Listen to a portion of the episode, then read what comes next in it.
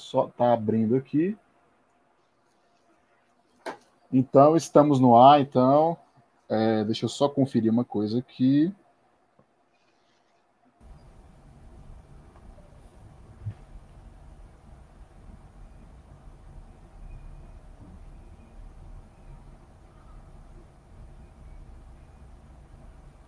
Pronto.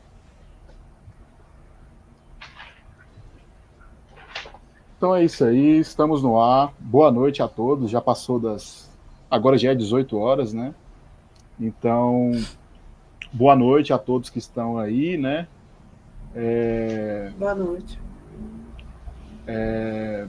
Esse é o nosso novo projeto aqui do, do Clube dos Clássicos, né? Que, que é um clube que interrompeu suas atividades em 2020 e agora retorna com um circuito de filmes, né?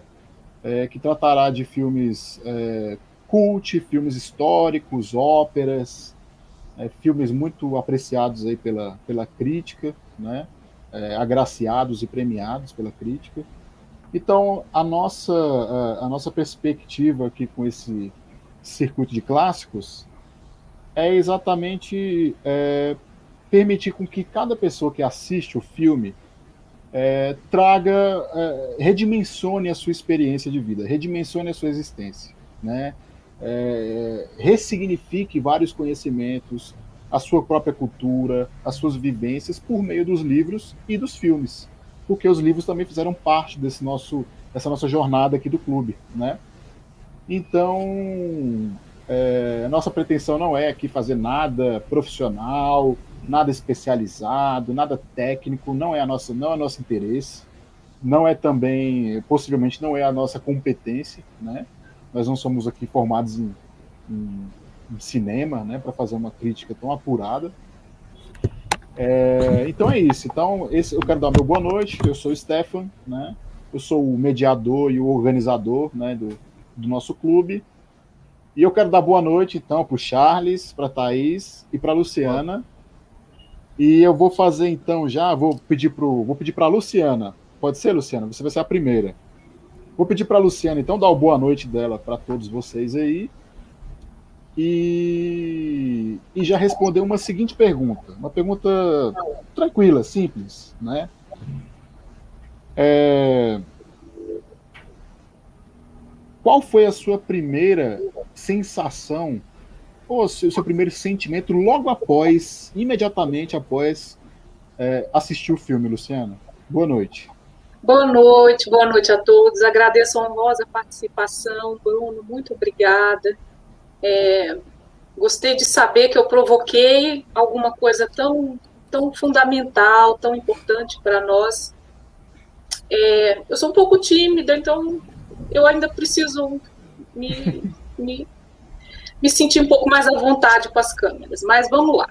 É, eu senti eu senti saudades, é, eu senti que o, o, o cineasta, o, o ator, o, quem vivenciou aquilo, estava vivenciando uma, uma situação de nostalgia, ele não vivenciava o presente, ele estava vivenciando o passado, e, e ele sentia talvez que ele não que ele não podia mais mudar nada. Apesar das é, ele já estava resignado às situações que ele já a, a, a, como ele era e as situações que ele tinha vivido.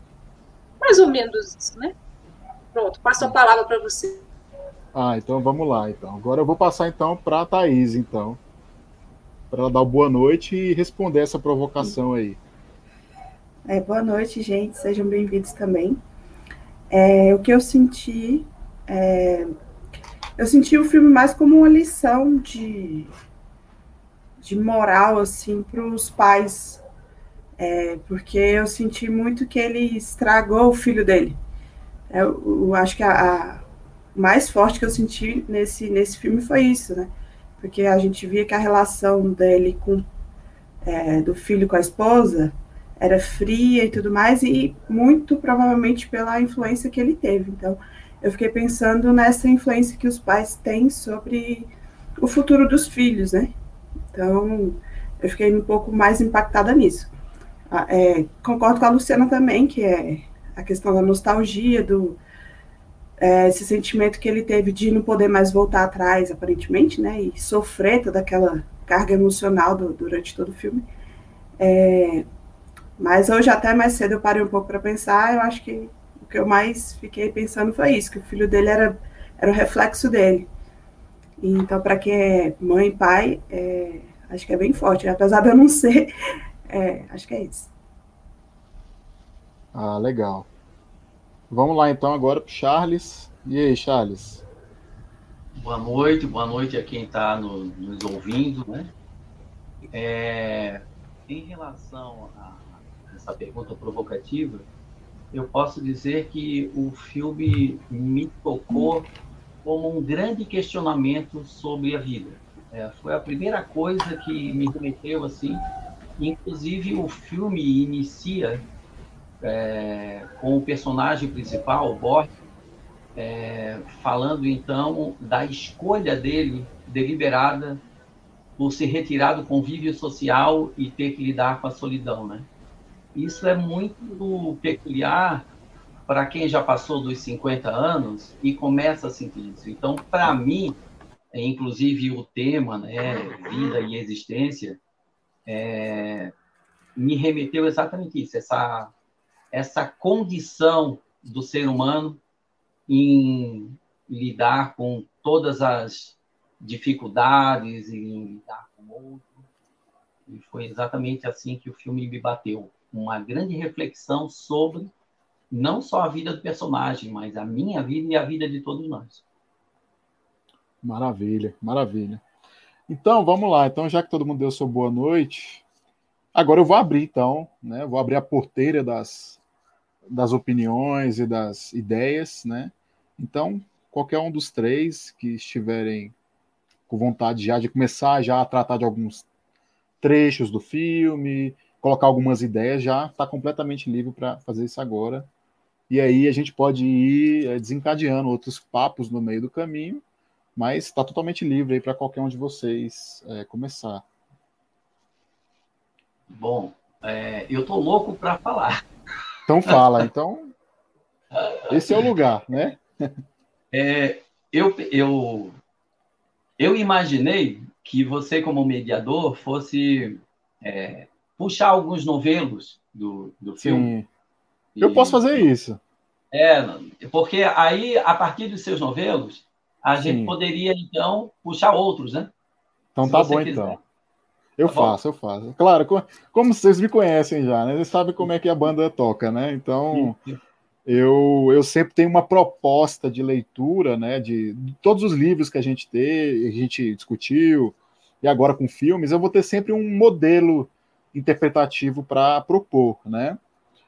E o modelo que eu quero propor para vocês aqui, para quem está nos assistindo, que pode participar aí, deixar um comentário, né, questionar, né, rebater, é, o pensamento que eu tenho, a, lei, a chave de leitura que eu tenho, ela é muito próxima de uma obra clássica, muito assim. É, essa você pode falar que é uma obra clássica mesmo, da literatura né, e da poesia, que é a Odisseia do Homero. Né? É, na minha opinião, né, pela minha, toda minha experiência de leituras e tudo, o Isaac, né, que é o Borg, né, que é o sobrenome dele, o nome dele é Isaac Borg, né, que é um velho médico que vai ser que será é, premiado na sua cidade natal, né, em Lund. Ele sai de Estocolmo para Lund, na Suécia. É, o Isaac, na minha opinião, ele é, ele pode ser visto como o Ulisses, né, como o Odisseu, né que quer, na verdade, retornar, que quer regressar às suas origens. Enquanto que lá no Odisseu ele quer voltar para sua casa, mas essa noção de casa é uma noção muito estrita do termo, é muito muito estrita, uma interpretação muito restrita, né, é, do que, que seria retornar, né?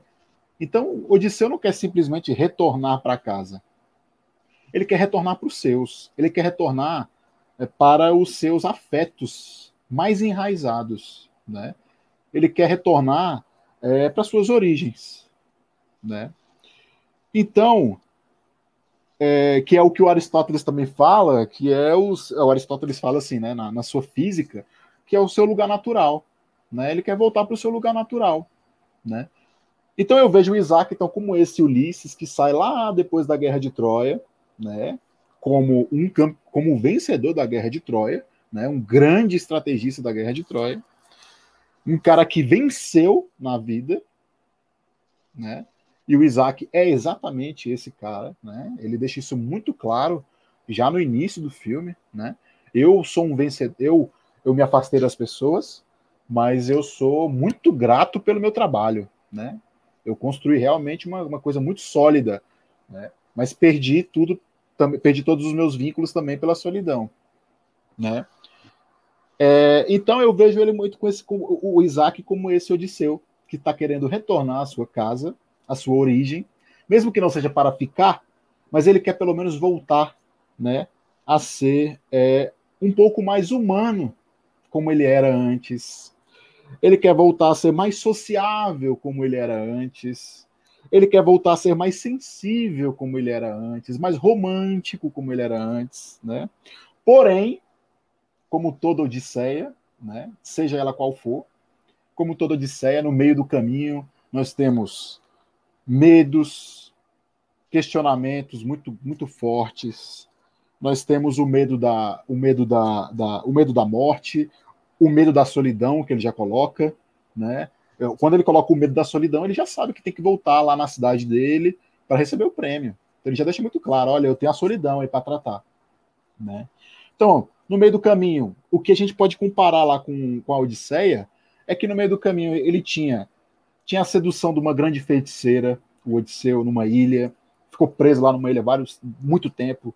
Tinha, tinha monstro, tinha sereia, a sereia encantando todos os seus é, marujos ali, né? E, e, seduzindo a todos, né? E todos se atirando a, a, ao mar, né? Então, no meio do caminho do Isaac, né? Assim, é, olhando, eu comparei assim imediatamente com a história do, do, do Ulisses, né? Não teve, para mim não teve outra, eu não tive, é claro, eu tive os insights mais breves, né? Do tipo, nossa, é, é, isso é muito existencialista. Nossa, ele tá com, ele tem, é, ele tem medo da morte. Ah, ele tem medo da solidão. Mas para mim isso não poderia ficar desconectado. E eu acho que a, a, a, a referência que me ficou mais clara, e eu até nem peneirei muito essa referência, não não fiquei filtrando se ela era a, a melhor, nem porque também não interessa. Mas a história do Ulisses é, é simplesmente, para mim, é muito, muito, cabe muito bem nesse, nesse, nessa narrativa desse filme, né? Então é isso. Ele sai da sua cidade depois de uma vitória. Ele sai lá da, vamos, vamos dizer então que ele sai de Troia, que é Estocolmo, né? E ele quer retornar às suas origens. Na verdade, ele, ele quer retornar, mas ele tem medo também. Ele quer, mas tem medo, né? E aí, no meio do caminho, ele vai ter vários desafios. Então, o medo da solidão, como eu já falei, o medo da morte, a dor da traição, que é muito forte também, a dor da traição, a impotência do conhecimento dele, né? Então, são coisas assim muito fortes, muito clássicas, né? A gente pode aqui tratar de várias temáticas dentro disso aqui. Medo da, medo da solidão, por exemplo, é, por exemplo, a, a Antígona. A Antígona, quando está encarcerada, né? A Antígona, a grande tragédia do Sófocles, quando está encarcerada, ela, ela, ela teme não poder mais viver em sociedade. O Sócrates, quando é condenado né, a, a, a ser exilado, ele não quer aquilo. Ele, quando ele oferece para ele oferece uma chance do exílio, ele não quer. Não quer, porque é, a, a nossa segunda pele é exatamente a sociedade. Né? É, é, é nossa natureza, né? a, a, a sociabilidade. Né?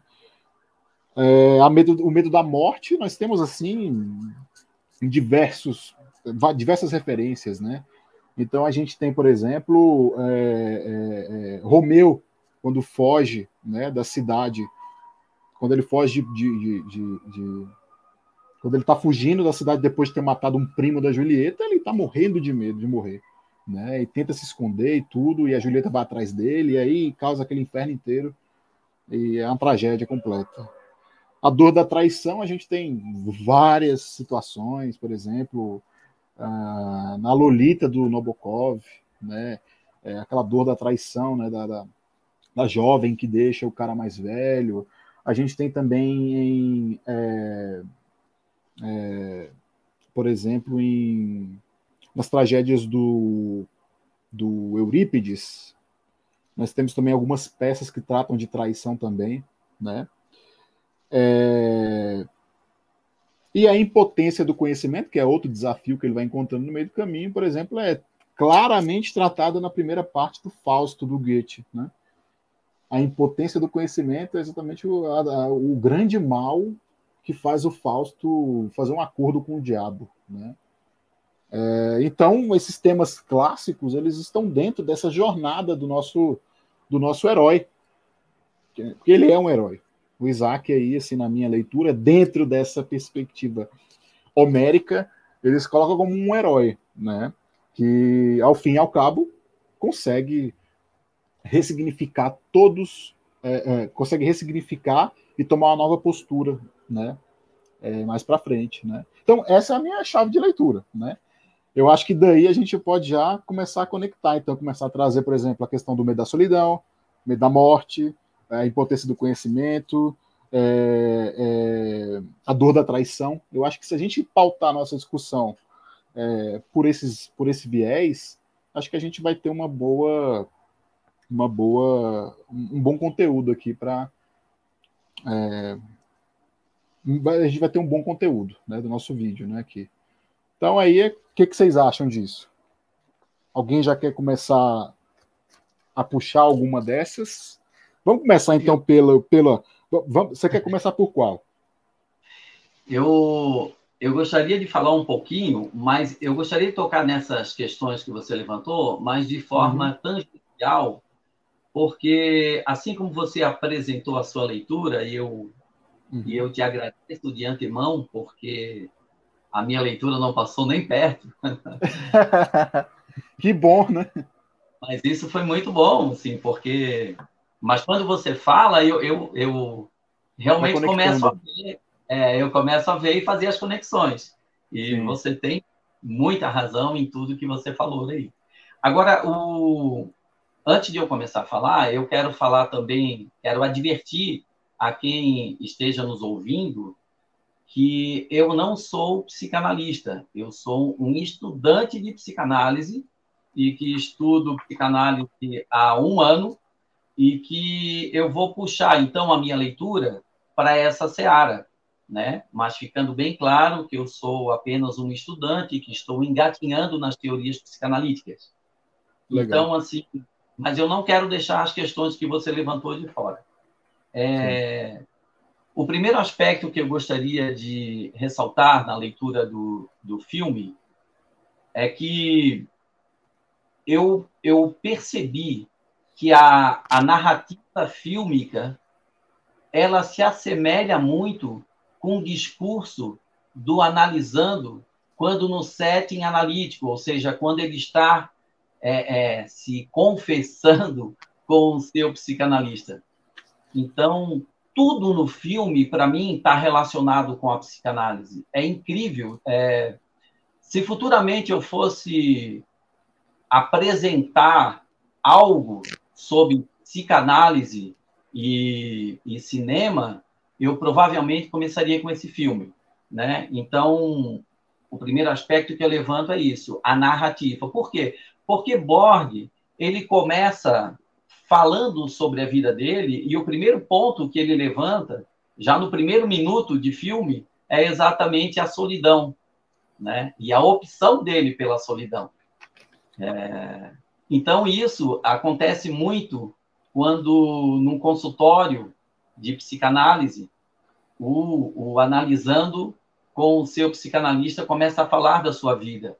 E aí vem o que? Aí vem os sonhos. Então, ele também confessa, diz, olha, tenho sonhado muito com isso. Será que esse sonho tem alguma coisa a dizer? O personagem pergunta isso no final do filme. Isso é sensacional. Então, assim, a, O primeiro aspecto seria a narrativa, que ela é muito similar a um discurso de um analisando. E o que é interessante no discurso do analisando é que quando ele fala, ele tem a possibilidade de trazer o inconsciente à tona. Então, trazer o inconsciente à tona significa também trazer os traumas dele, trazer as fantasias, trazer o que realmente afeta. E, a partir dessa consciência, ele ressignificar esses problemas, então, ou esses conflitos que, que acabam incomodando a alma dele. Né? Um outro aspecto que o filme dialoga, então, continuando aqui a minha análise, que dialoga com a psicanálise é exatamente a inserção dos sonhos. A gente não pode esquecer que o Freud escreveu um livro em 1900 que chama A Interpretação dos Sonhos. E o sonho, para o Freud, na verdade, é a manifestação de um desejo. Aí eu olhando para o personagem, que desejo é esse? É uma pergunta interessante, é um, um fio, eu não, eu não tenho aqui o, o, o condão de, de, de dizer qual é o fio, mas eu tenho as minhas suspeitas, né? Ele tem um grande amor, ele tem uma dor de um grande amor mal resolvido com a Sara. E, e ela aparece, aparece nos sonhos, aparece no sonho quando ele está dormindo, aparece no sonho acordado, aparece como desejo. É, você diz muito bem quando parece que ele quer retornar, né? O personagem parece que quer retornar para casa. E a minha leitura do ponto de vista da psicanálise é que ele quer retornar a esse trauma para dar um novo significado. Né? Então, isso é muito interessante, até porque a última. Bom, eu, eu não tenho problema com spoiler, né? Então, eu já vou não, falar, não, é. eu vou falar logo da última cena, que é exatamente ele, acordado ainda, lá com insônia, ele, ele diz que ele, ele quando está naquele momento de solidão, sem sono, ele gosta de lembrar da infância. E na infância dele aparece quem? Nesse momento final do filme. Aparece o grande amor da vida dele, que o pega pela mão e leva até os pais. De novo, que o Bruno falou, voltando para casa. Eu estou voltando para casa. Então, do ponto de vista da psicanálise, isso fecha assim maravilhosamente bem. Eu gostaria de falar também é, é, sobre uma imagem emblemática que é o relógio sem ponteiro. Sim.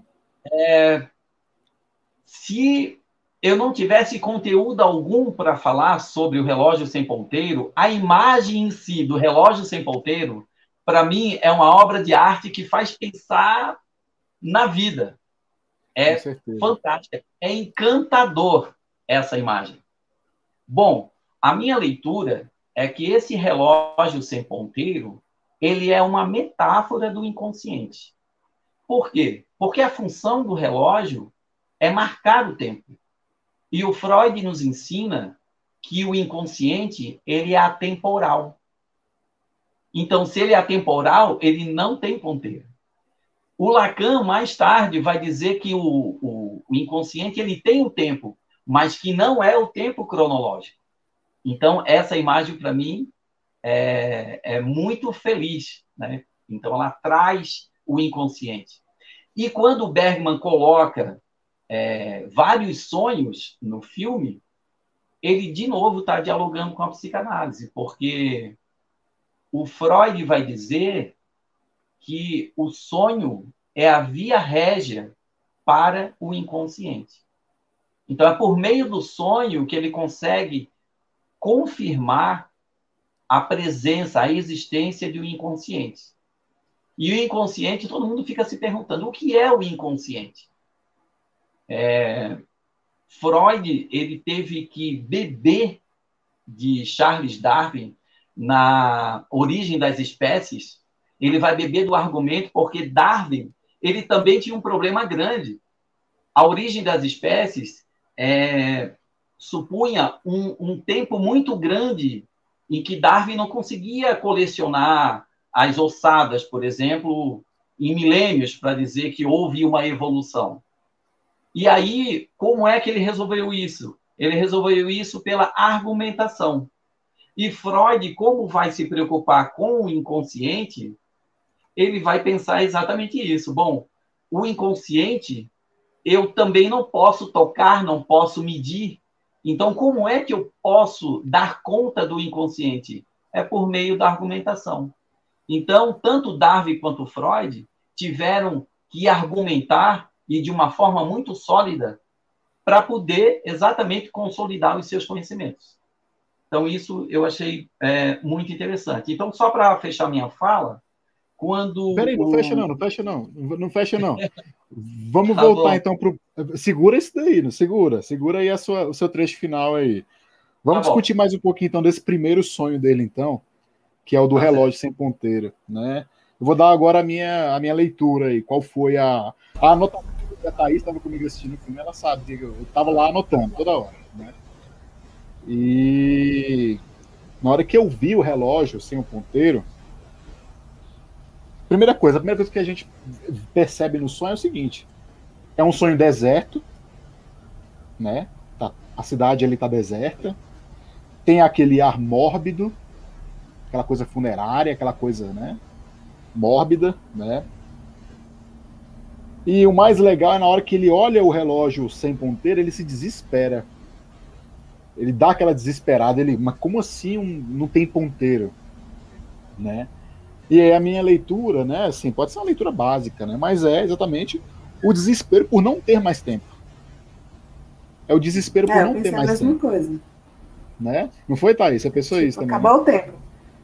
Acabou é, o tempo, exatamente. Como ele tava, logo na sequência, vem lá ele morto no caixão, né?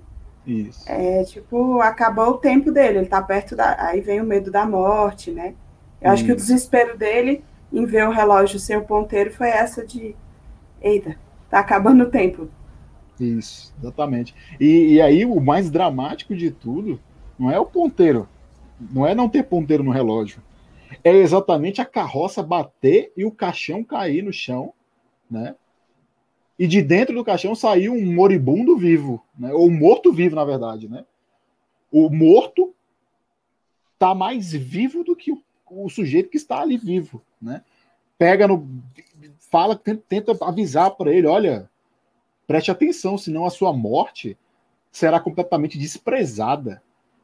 Se a carroça com o seu caixão cair na rua, é perigoso de nem voltarem para pegar. Né? Com aquela história que a gente já conhece em Antígona. A gente tem que sempre voltar a Antígona, né? E quem me conhece já deve estar cansado de ouvir. Eu sempre tô voltando à Antígona, porque é tão. Antígona é um, é um texto trágico tão forte. É, é, uma das ideias que Antígona coloca pra gente é o seguinte: é, independente da sua nobreza, independente se você é médico em Estocolmo ou um funcionário público em Brasília, a morte iguala a todos. A morte vai igualar todo mundo. Então, isso fica muito, muito na cara. Então, meu amigo, o que você tem de palpável é a vida.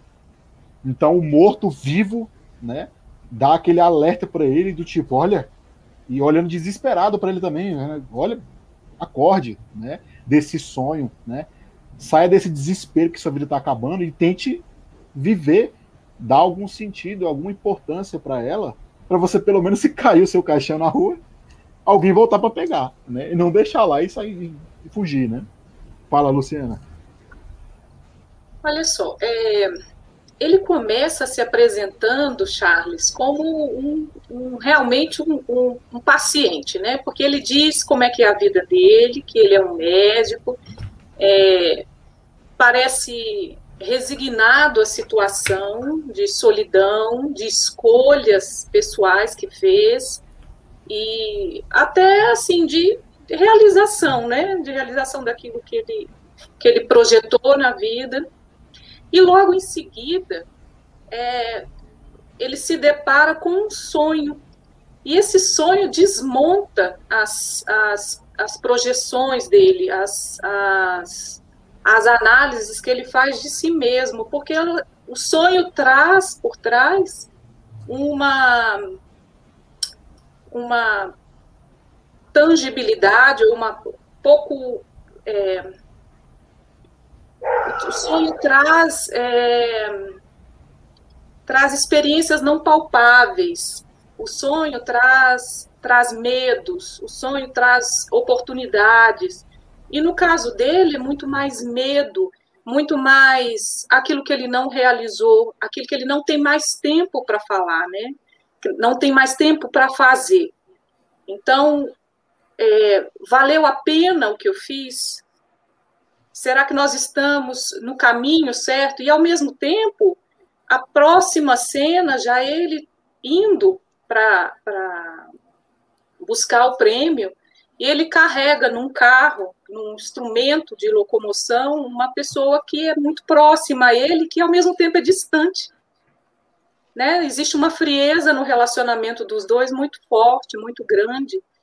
E ela vem trazendo é, inúmeras revelações de emoção da própria da vida dela que ele nunca percebeu, ele nunca notou, ele nunca vivenciou aquilo ali com o filho, nunca vivenciou com, a, com ela.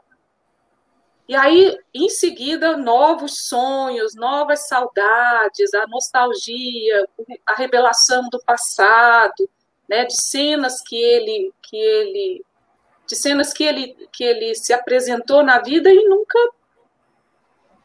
nunca realizou em, em, em grandes emoções, em grandes feitos, a não ser naquele quadradinho dele, né, de ser médico, de viver a vidinha dele, de, de de tocar, é, de tocar só o quadradinho, sem emoção, sem se, se misturar com, os, com o filho, sem se misturar com a, a, a, o problema da, da, da, do relacionamento dele com a esposa, como era grande, que existia um infinito entre os dois. É era até triste. E, no fim, ele teve até uma oportunidade de ajudá-la, de melhorar a situação dos dois. Então, a minha, a minha visão é um pouquinho mais como o, o Charles, até pelas coisas que eu tenho lido. E agradeço o Bruno e, e Thaís terem outro, uma outra visão mais, mais filosófica da história, porque não foi o viés que eu dei, né? Então, é, eu acho que vai ser um bom, um bom, um bom jogo aqui, porque tem, temos Charles e eu numa uhum. situação mais psicanalítica, né? E tem vocês dois aí numa coisa mais profunda de livros, de estudos, de literatura e uma visão mais concreta das coisas. Pronto, valeu. É, me permite uma, uma parte, uh, Luciana, só para complementar o que você falou, uh, do ponto de vista ainda da psicanálise, eu vou, eu vou citar as próprias palavras de Borg, né, o personagem principal, quando ele sonha e esses sonhos é, que dizem respeito à solidão, à morte, à cidade deserta, ele coloca assim, falando para a nora dele. Ele, ele fala assim: parece que quero me dizer algo que não quero ouvir acordado. Isso é uma referência direta ao inconsciente. O inconsciente ele está sempre querendo nos dizer alguma coisa que nós não queremos ouvir. É por isso que ele se manifesta muito mais no sonho do que na, na vida, digamos, acordada, né? desperta. É... E a Nora pergunta, mas o que é que você não quer ouvir? E ele responde da forma mais existencialista possível, que estou morto apesar de vivo. E aí a resposta dele tem tudo a ver com o tema é, vida, é, e existência.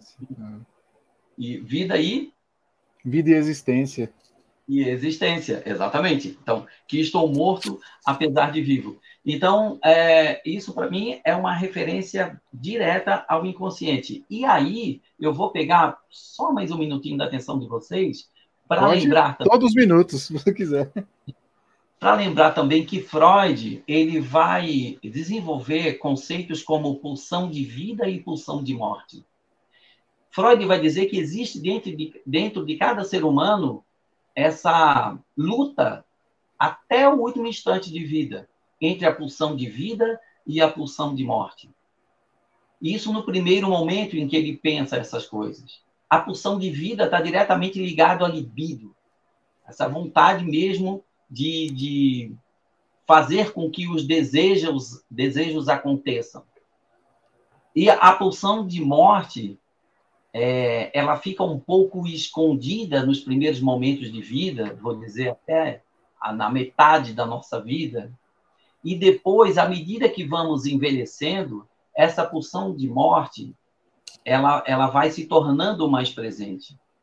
Tanto que no final dos textos de Freud, ele vai dizer que, no fundo, só existe a pulsão de morte.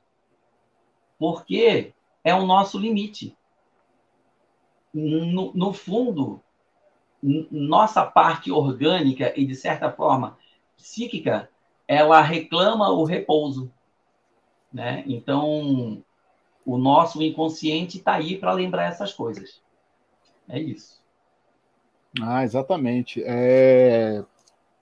A minha leitura, assim, ela é, ela é bem, como eu posso falar?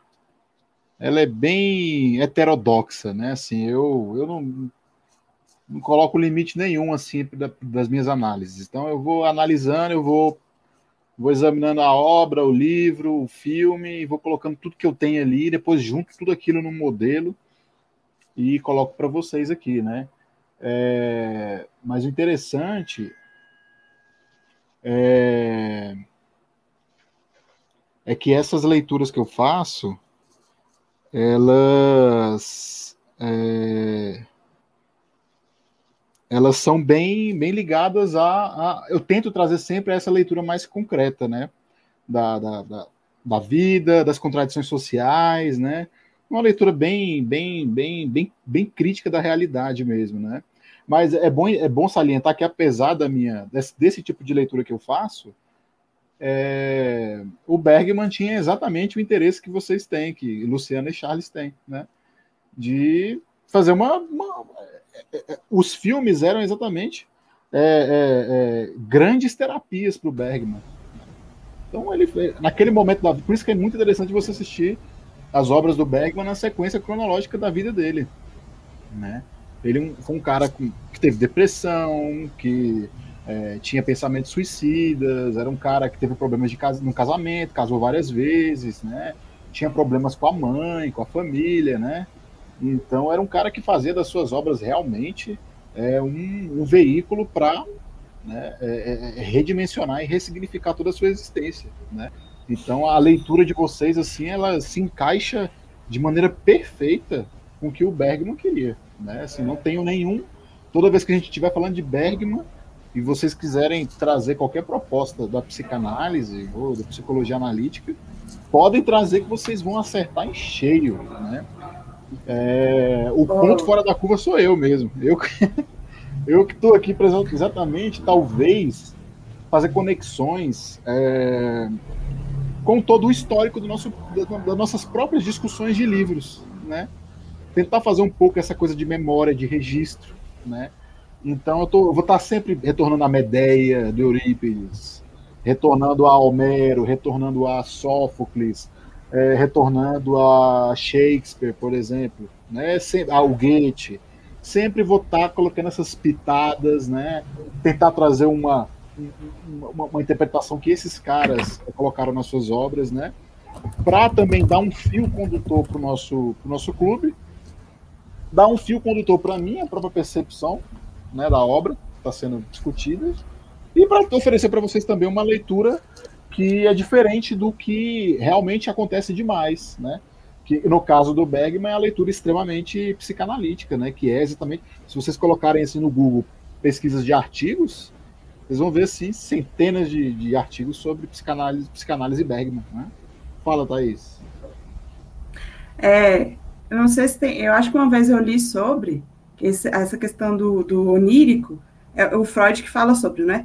Uhum. Então, assim, eu, eu, consegui relacionar isso com aquele é, o sonho dele. Então, uma hora que aparece um cara com o rosto assim meio desfigurado, uhum. meio surrealista, né?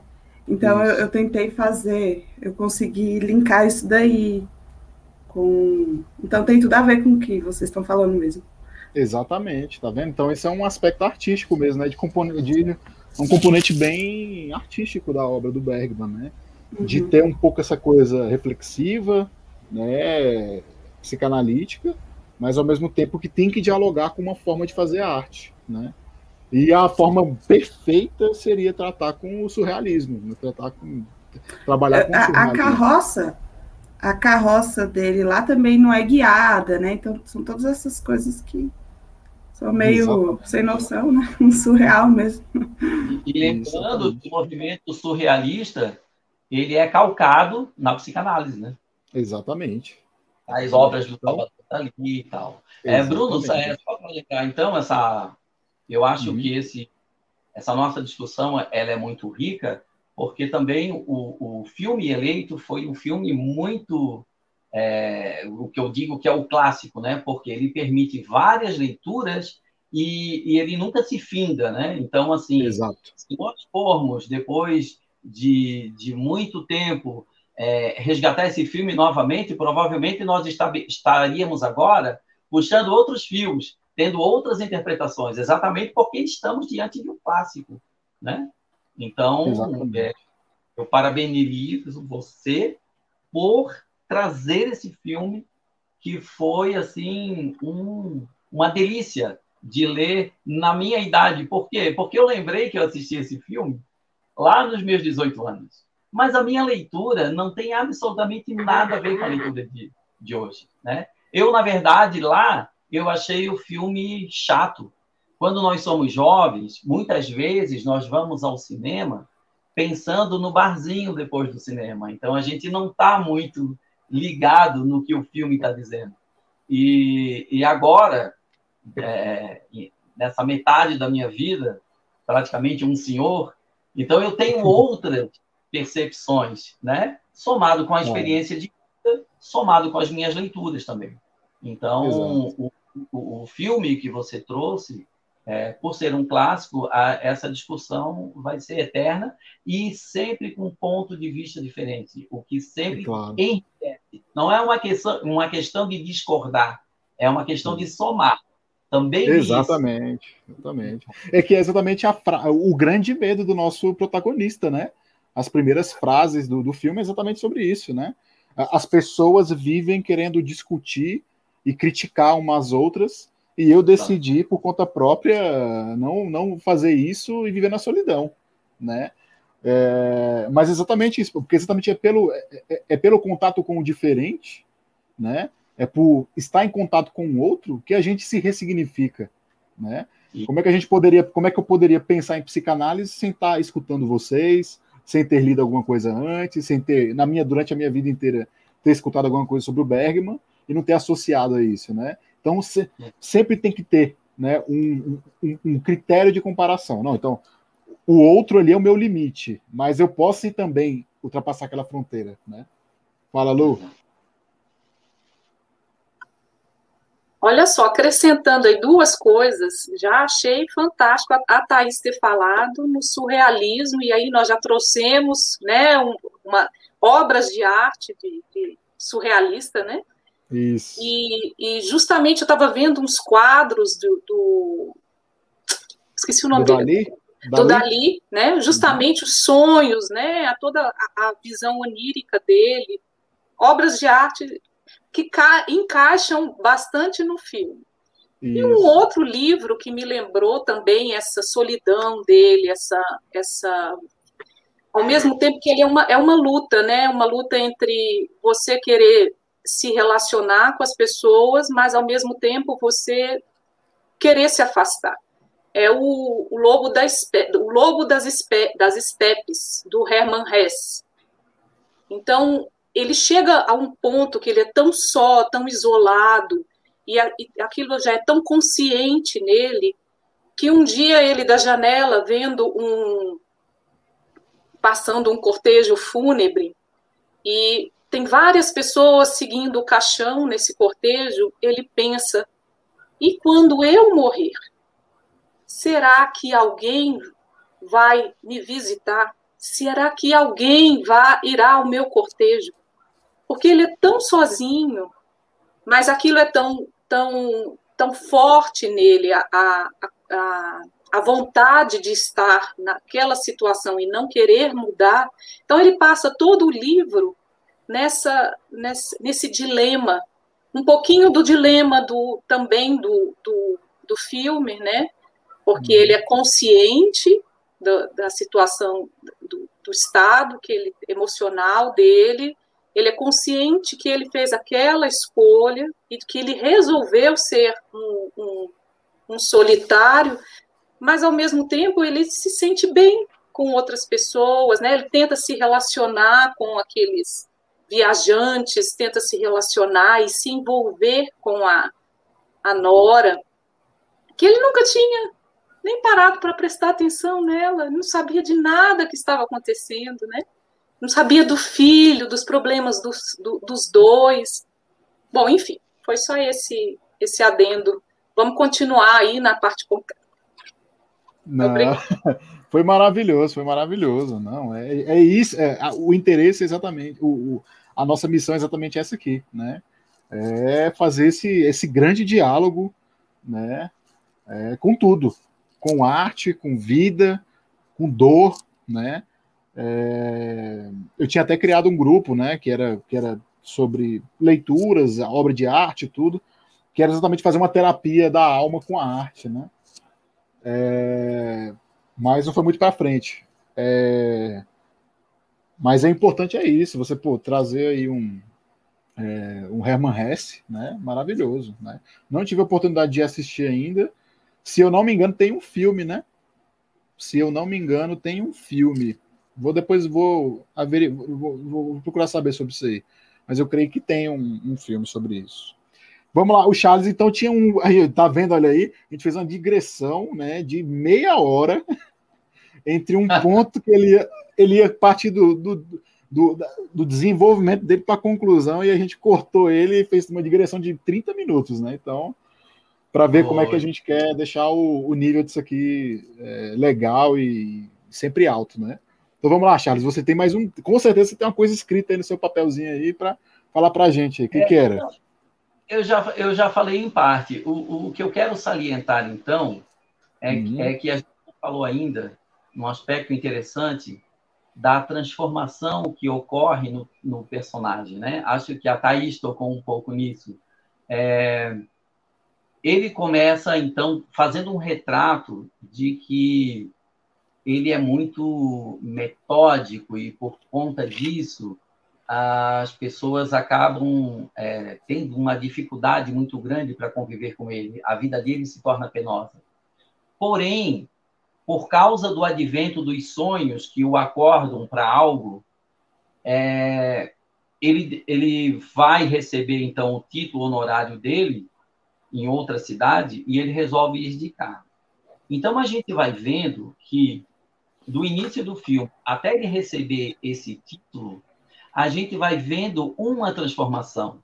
Essa pessoa fria que a Luciana acabou de falar, ela vai se transformando, então, numa pessoa sentimental, numa pessoa mais amável, de, de, de indiferente, ele começa a se preocupar com a nora, começa a se preocupar com a dívida que o filho tinha com ele, e, no entanto, ele não precisava desse pagamento. Né? Então, ele começa a despertar nele, o, o, ele é mais generoso.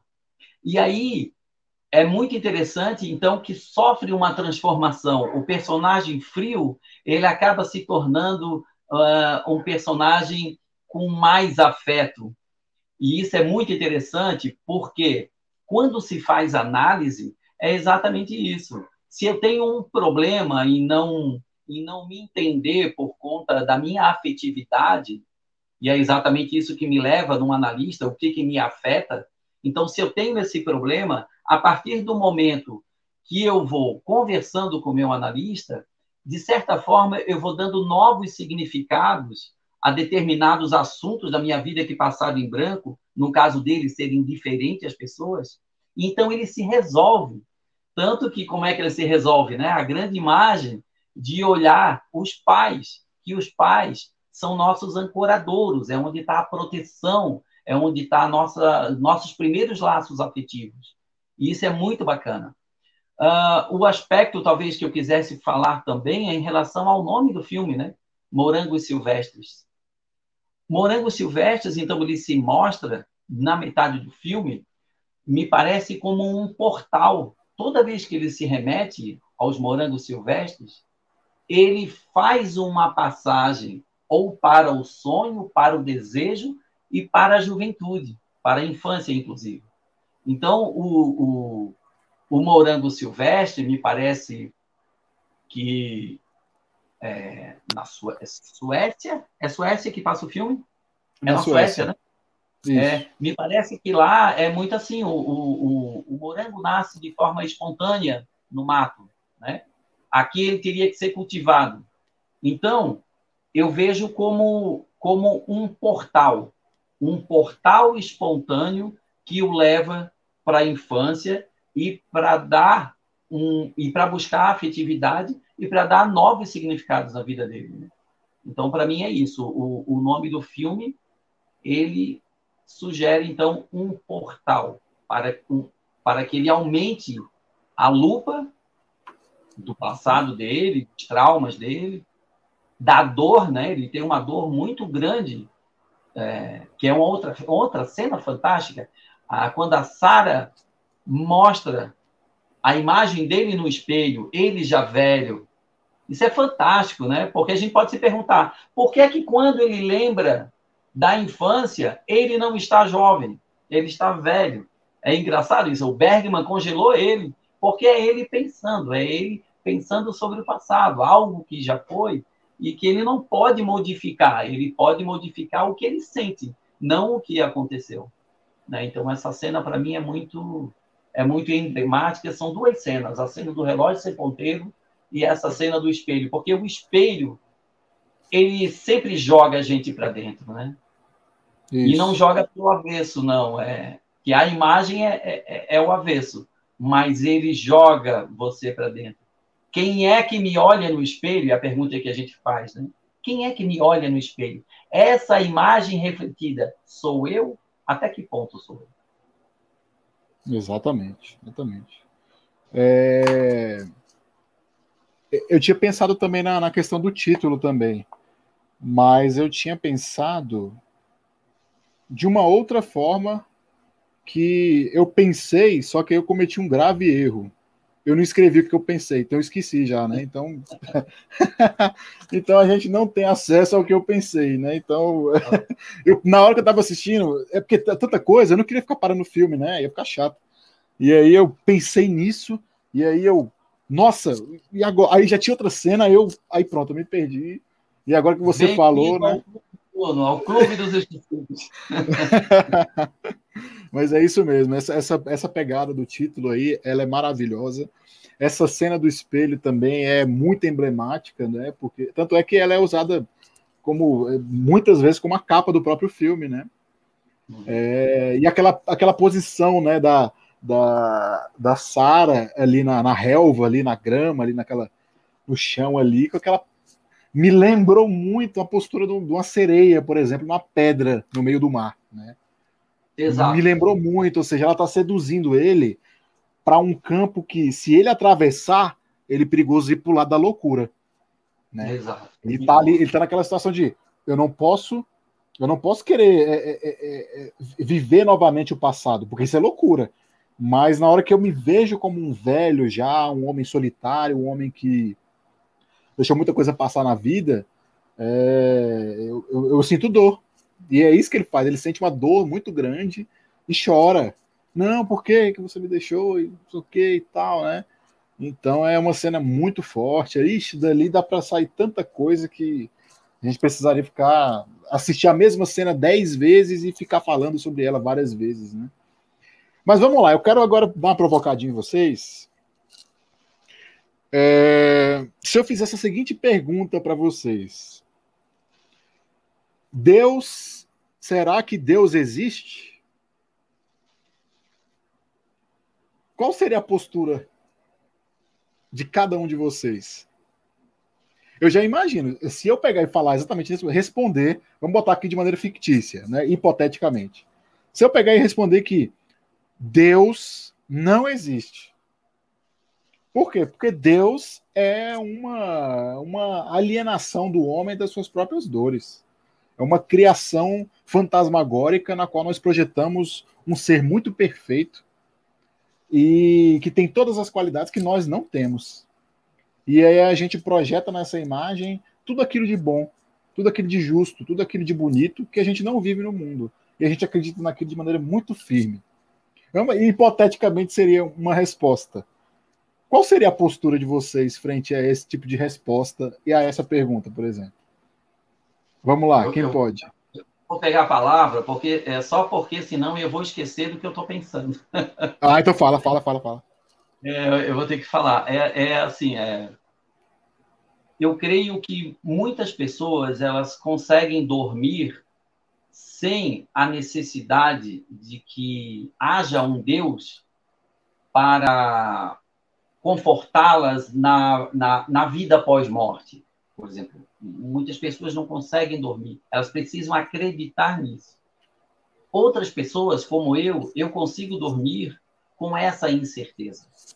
Para mim é tranquilo. Aliás, eu, eu nem tenho dúvida, né?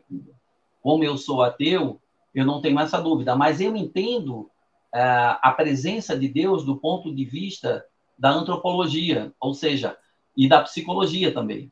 A partir do momento que um indivíduo ele acredita que Deus ou santos existam, a partir desse momento a vida dele vai ser povoada por esses deuses. Então eu acredito que é essa coisa, é, é, é, é a crença, é a necessidade que eu tenho de me dar algum conforto quando do advento da morte. Isso. Legal. E aí, o que, que, que, a Luciana está pensando sobre? Que que ela, qual seria a reação dela a esse tipo de, de é, questão né, filosófica aí? Deus existe ou não? Né, já, temos duas posições aqui, assim, é, é, só para provocar. Vamos lá, Luciana, vamos ver o que, que você pode falar. Ah, eu acho tão difícil, é uma, uma pergunta muito, muito pessoal, né? É. Mas é, eu concordo com o Charles nesse, nesse aspecto. Ele é um, é uma, é um bálsamo para muitas pessoas. Existe uma necessidade né, do ser humano de, de se confortar, de se anestesiar com os sofrimentos que ele passa no dia a dia, né, com, a, com a, um futuro melhor, com uma vida melhor. Quem sabe um dia e tem também o outro lado também, que é o lado da punição, né? Eu agora trago o Spinoza nessa, nessa, nesse aspecto, que eu, é o que eu estou lendo nesse momento. Então, é, ele questiona também se esse Deus é tão perfeito, porque é que, qual é a necessidade dele nos punir, né? Qual é a necessidade de, de dele de, de se a vida, se, se Deus é tão perfeito e a vida é tão perfeita, qual a necessidade dos milagres? Então ele faz uma série de questionamentos bem em cima do que o Bruno está falando, que eu estou achando bem, tá, parece que está de propósito. Claro, e, claro. É, e eu estou aqui, estou me sentindo num teste, sabe? Porque é bem o que eu estou lendo aqui, e agora eu fiquei até nervosa. E, e eu até sugiro para vocês lerem esse, esse, esse livro ou ler sobre Spinoza quando a gente fala justamente nessas questões, né, nessas ponderações, porque ele era muito, a palavra não é cético, mas ele era muito racional e ele colocou em xeque justamente toda uma teoria né, judaica da época, uma, uma teoria que até hoje até a toda a teoria religiosa muito forte e cada um tem o seu caminho, né? É o caminho católico, judeu, mas cada um, cada um desses caminhos é como cada um vê o futuro ou se expressa nele ou tem a necessidade dele, né? Então, a questão, o, o, o ponto crucial, acho que o Charles já falou, é a questão necessidade. O quanto você precisa daquilo para te fortalecer, para te acalmar, para te acalentar, né? O grande pai, a mãe, ou que será no depois da minha vida E para que, que sentido tem a vida se você não pensa, se você não acredita que existe um além? Então, são umas questões que eu acho que a gente podia até depois, que quiser é, é, fazer um desdobramento aí para Spinoza, eu, eu vou entrar aí de novo no, no, no bolo para a gente falar sobre isso. Mas a, agora eu fiquei impressionada. O que, que você fez comigo, Bruno? Vamos ver a Thaís, se ela tem alguma coisa para falar, se ela teria alguma resposta. Ou uma reação, talvez, né? Sobre isso. Minha reação. Não estou aqui, né?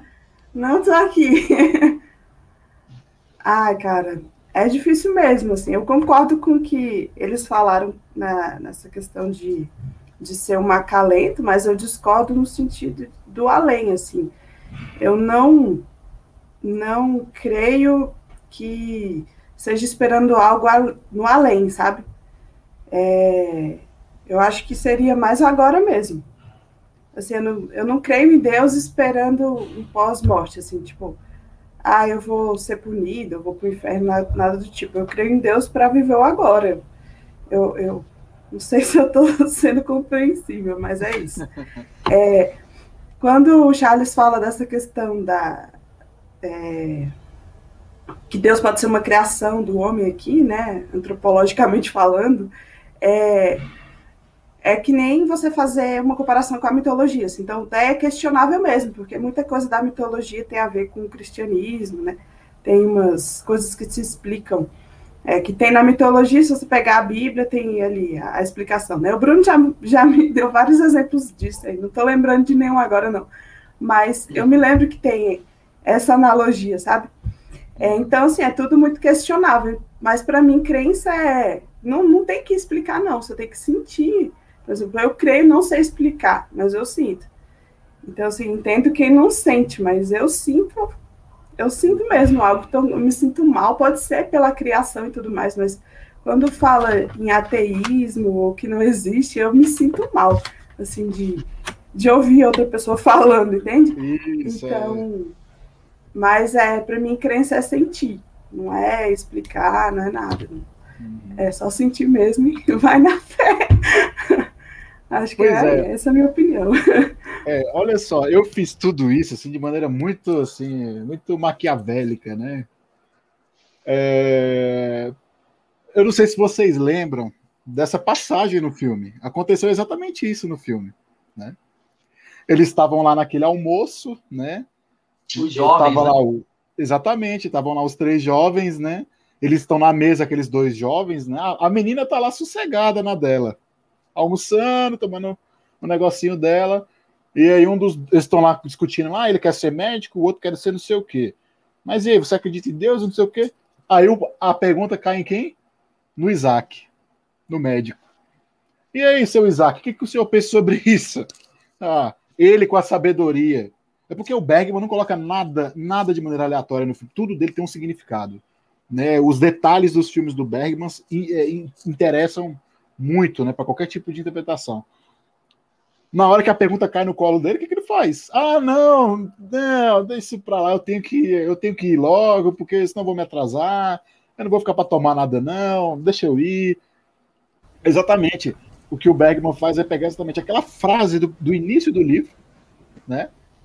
E do início do filme, aquelas frases de que, olha, as pessoas elas vivem e elas convivem criticando umas às outras, né? É, é, confrontando as ideias, e eu não gosto disso, né? Eu não gosto disso, né? E é exatamente isso que acontece, e o Bergman, ele leva de maneira, ele eleva isso à enésima potência. Porque logo que, o, que eles estão descendo para o carro para saírem, para continuar a viagem, é, os dois jovens estão se estapeando, literalmente, né, sobre essa questão. Eles estão saindo, foram as vias de fato, literalmente, né? estão lá brigando, e aí. É, é, mas isso passa, né? Ou seja, qual é a postura sábia já de um homem já de. Eu não, não me lembro quantos anos que ele tem, tem mais de 75 anos no filme, se eu não me engano. A postura dele é simples. Oito, quanto? É, 78. 78. 78, exatamente. É, qual a postura de um, de um, sujeito nessa idade já? Pra que, que eu vou né, gastar? É, para que, que eu vou me desgastar né, com, uma, com um debate desse que está sendo travado há dois mil anos? Não vou. Eu, meu tempo está acabando. O ponteiro do meu relógio caiu. Não tem mais o que. Eu, eu quero me, me, importar com outras coisas, entendeu? Agora eu quero só os louros da vida. Eu quero só a glória. Eu não quero ficar sabendo de ah, picuinha de que ah, não vai mudar nada na minha vida. Né? A postura super, né? Já conservador, conservadora né, bem é, em repouso da inércia, né? Já quero ficar mais na minha, não quero muito sair da minha zona de conforto, então vou manter aquela minha crença que eu tenho desde, desde a minha juventude, né? Não vou me meter em, em, em briga, em discussão. O problema, esse é o grande problema, né?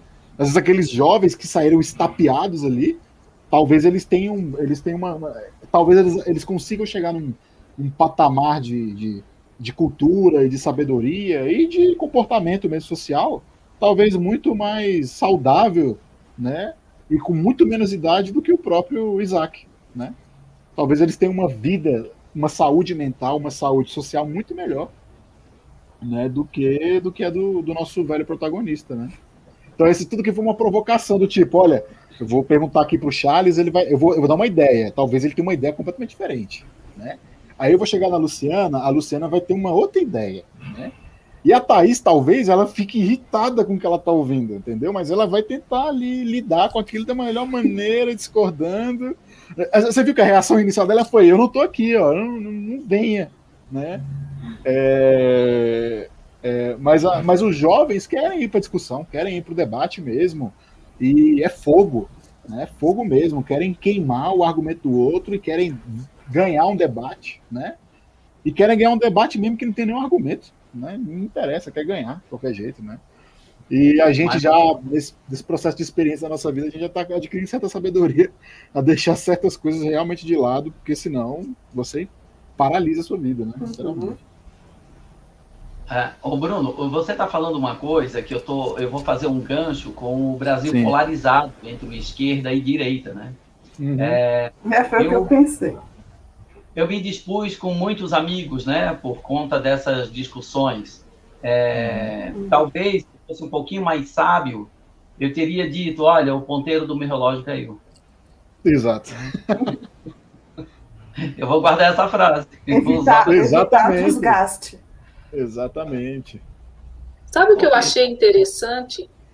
Bruno, você teve uma visão que eu também tive na, naquele momento a postura dele foi de sabedoria, uhum. de resignação, né? Não importa o argumento que, que cada um vai colocar, ele não está ali para fazer para comprar uma guerra. E qualquer um dos dois argumentos vai ter um contra-argumento e aquilo vai virar, vai gerar outras. E, e ele diz, né, que a sabedoria ali é ele se ele, ele ficar no, no meio termo ou não se posicionar ou ficar calado porque nada do que ele disser vai alterar o que cada um pensa. Né? Ele chega num ponto da vida. Hã? Ele dá uma resposta que eu lembrei agora, ele responde com poesia.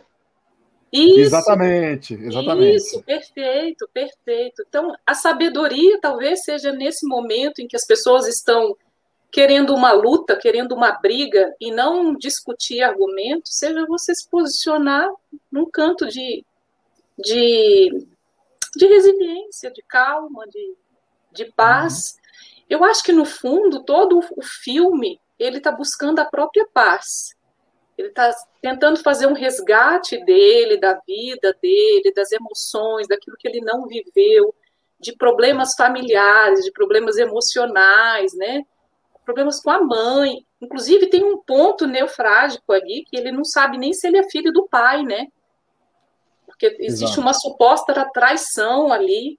Então, Exato. é muito, o contexto todo é muito perturbador para ele, que era uma pessoa tão isolada, que, que se posicionou isolado da sociedade. Ai, mas eu já estou fazendo outra digressão aqui. Pronto, é isso. Não, mas eu acho que você tem, assim, total razão. Essa cena da traição, porque ele está enxergando aquela cena de novo, né? Da, da esposa dele traindo ele, né?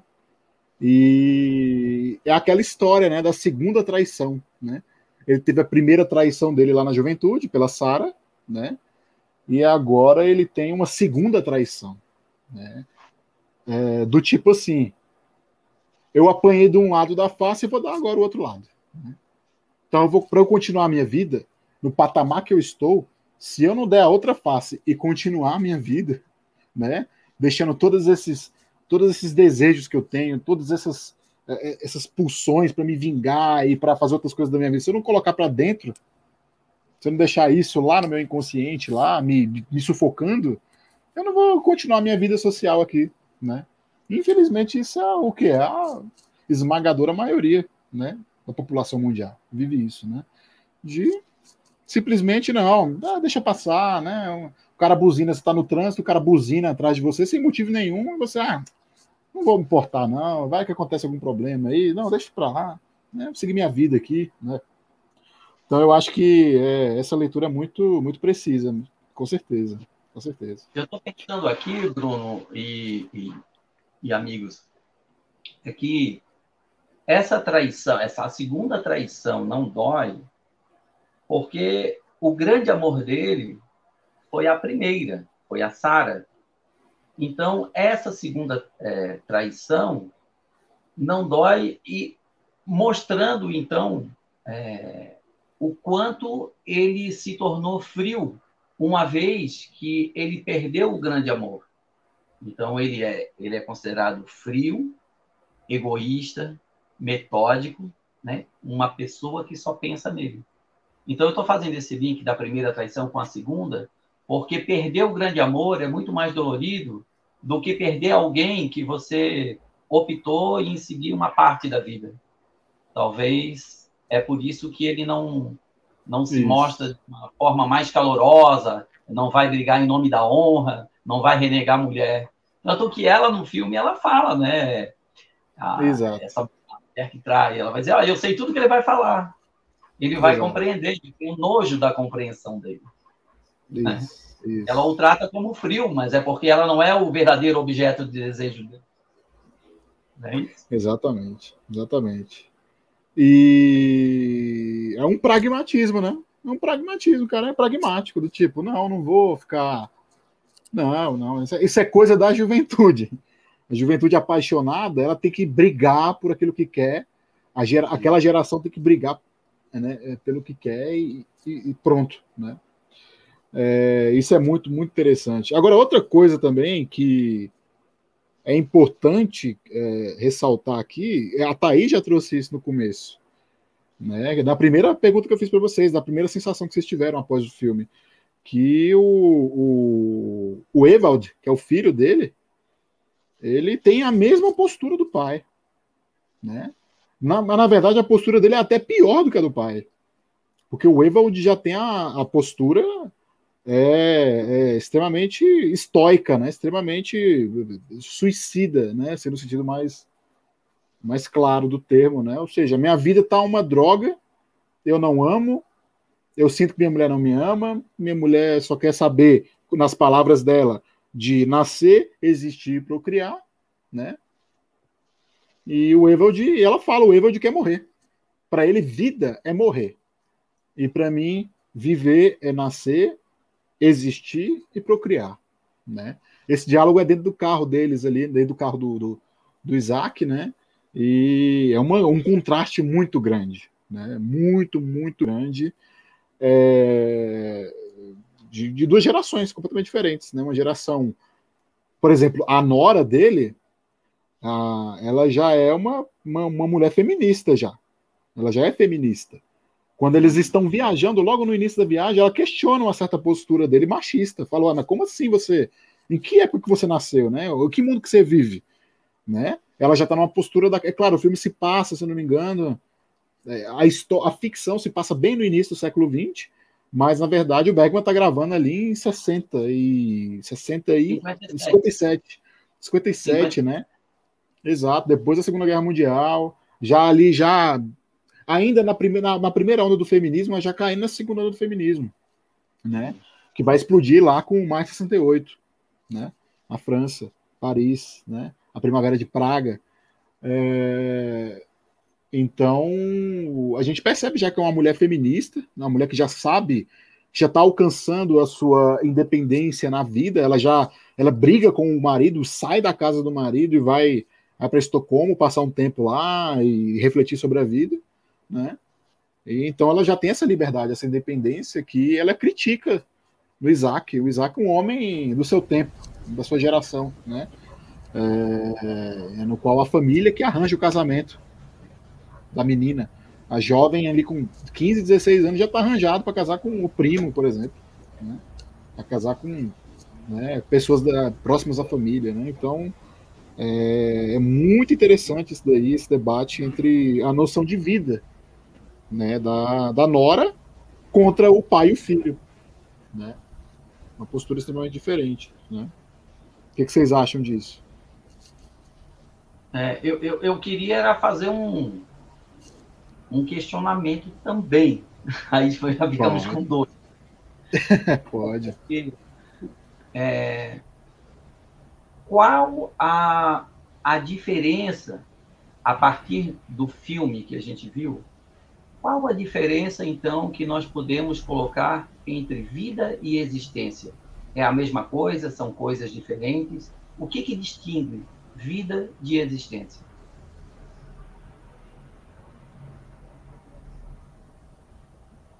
Quem quer começar? Quem quer... A Luciana quer, ela falou ali. Ó, quer... Olha aí, ela levantou o dedo, acabei de ver. ah, assim, na minha cabeça. É algo. Oi? Fala você. Fala você, falar, então. então. Vou falar. Aí vocês podem é, rebater tranquilamente. A minha noção é muito. Assim, eu tenho uma noção já muito. Muito. É, muito marcada, muito. Muito muito ligado a certas referências. Então, vida. É, vocês lembram que o Abu Janra, né? Naquele programa dele Provocações, Antônio Abu Janra, ele terminava com essa frase inquietante, né? O que é a vida, né? E aí o, o, o entrevistado não respondia e ele perguntava o que é a vida. E o cara não respondia, e aí naquele momento o cara perdia a alma, literalmente, né? O cara. Ali o cara virava um, só o corpo, porque a alma tinha se acabado de, né? Tinha acabado de entrar pela garganta do Abu Janra, né? Ele era consumido, né? Mas o que importa, assim, na minha, na minha visão de maneira muito imediata, muito intuitiva, com as minhas referências, é claro, para mim, existência, é, eu tenho a noção de existência exatamente é, a partir daquela postura do Ewald, do, do, do filho do Isaac, de que é, a vida, na verdade, é a consciência da morte, ou de que a existência é uma consciência de que nós vamos morrer, né? Mas se nós temos consciência de que vamos morrer, então nós temos que assumir uma responsabilidade por cada passo que nós vamos dar. Né? Então, para mim, a existência tem essa, essa questão de consciência, de tempo, do ponteiro do relógio que caiu e não, não sabe onde está. A mãe do, do, do Isaac também perdeu os ponteiros do relógio. Ela é outra que perdeu os ponteiros do relógio. Então, o, a, a existência está exatamente aí tenho consciência de que o, o, o, que o, o ponteiro do relógio uma hora vai cair, mas eu tenho plena consciência de que a responsabilidade é minha de construir cada dia para que, se o meu caixão cair na rua no dia da, do meu funeral, alguém volte para recolher, né? Enquanto que vida seria exatamente, é, é, eu já tenho uma noção já bem, bem, bem, bem biológica sobre isso e bem para mim, a vida, a vida seria o, todo o processo biológico de nascer, se reproduzir e morrer. E o que dá significado à vida é a existência. Para mim, seria isso. Né? É, essa é a minha opinião sobre, de maneira rápida, intuitiva, com as referências que eu tenho. Vida é isso, é todo o processo biológico geográfico que nós estamos inseridos e social, cheio das suas contradições e que é a existência que dá um sentido né, para a vida né? Por isso que eu coloquei vida e existência, porque eu estava partindo desse meu pressuposto, né? De que quem lesse a palavra vida no eixo temático pensaria, o que, que é a vida? E aí não conseguiria responder. Aí viria aqui para tentar ouvir. E aí sairia daqui com mais dúvida ainda, né? E aí refletiria novamente e nunca teria uma resposta. E existência também seria a mesma coisa, né? De não sei também o que, que é. Pode ser consciência de vida também. É, existência pode ser consciência é, da beleza, né? Saber que eu sou um ser para a arte, por exemplo, um ser para a beleza, não um ser para a morte. Né? Eu sou um ser que tem que fazer da minha vida uma obra de arte. Né? Por exemplo, o, Rudiger Safransky escreveu um livro chamado Goethe e a Vida como Obra de Arte. Né? o Goethe foi um cara, um polímata, né? um, sensacional, é, revolucionou a literatura alemã e a nossa literatura ocidental. Um cara que foi ministro de guerra, um cara que foi é, entrevistou Napoleão, cara que viveu tudo, foi morar na Itália, tentou ser desenhista, pintou, tentou fazer de tudo. Era um biólogo também, era um botânico, era tinha construiu o teatro da cidade dele, de Weimar, da cidade dele, não da cidade que ele trabalhava, que era Weimar. Então eu, é, eu acho que tem gente que pode enxergar a existência como um ser para a arte, um ser para a beleza, um, um ser para o prazer, né? Então, mas a minha leitura é, é bem imediata sobre isso, assim, de maneira pego de surpresa, no pulo, eu responderia assim. A existência é ter consciência de que você vai morrer e que você tem responsabilidade sobre isso a cada dia e que sua vida vai se pautar sobre isso, né? E você tomar certas atitudes que vão fazer da sua existência menos menos sofrível. Né? Vamos lá então, quem mais vai responder agora? Eu, eu consigo relacionar com viver e, sobre, é, viver e sobreviver, né? É até uma diferença entre viver e sobreviver. Então, tipo, a existência seria viver e, e a vida sobreviver. Porque não tem sentido, um sentido aí pode ser artístico, ou seja lá o que for, e o outro é só aquilo, né? Falando igual o Bruno, tipo, é só o lado biológico mesmo. O outro tem, tem que ter um sentido, aí você preenche do jeito que você quer, né? Com, dando com amor, uma vida com. É, é aí vai diferenciar o que, que é amor para cada um, né? Mas aí acho que seria. É, consigo relacionar com, com essas duas palavras. Acho que fica para mim fica mais claro quando eu coloco existência como sinônimo de viver, né? não sobreviver, ou antônimo de sobreviver, mais ou menos isso. Uhum. Legal. Luciana, para cá, vou jogar a bola para você. Luciana, Luciana. Ela o mundo quer, das ela... mulheres, né, Thaís? Pelo menos aqui, né, nesse pedacinho aqui. É, eu acho que é uma pergunta bem difícil. Eu não sei definir, assim, exatamente. Eu acho que vocês colocaram pontos, é, assim, bem, bem marcantes. Eu não, não consigo definir exatamente. Eu não sei, nesse momento, dizer o que, que eu percebo de, de um e de outro. Assim, mais concretamente, eu não sei, eu não sei dizer. É, mas uma das coisas que esse filme me fez é, pensar e me fez lembrar foi, Bruno, do Goethe, dos sofrimentos do jovem Werther, né? Uhum. É, questionamentos, né? Existencialismo, é, sobreviver, Thaís, né? É, vale a pena sobreviver? Até que ponto um amor é, é tão importante que ele, ele pode mudar o, o, o, o rumo da sua vida, o rumo daquilo que você é, daquilo que você tá, tinha planejado para fazer e altera, né? Você faz essa alteração quando você comete um suicídio.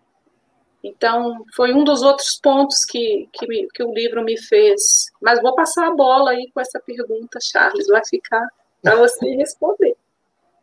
Não, é, eu, eu, eu fiz a pergunta, obviamente, para mim também, porque é, quando o Bruno propôs essa discussão, eu procurei ver o filme e me responder, é, fazer essa diferença, né?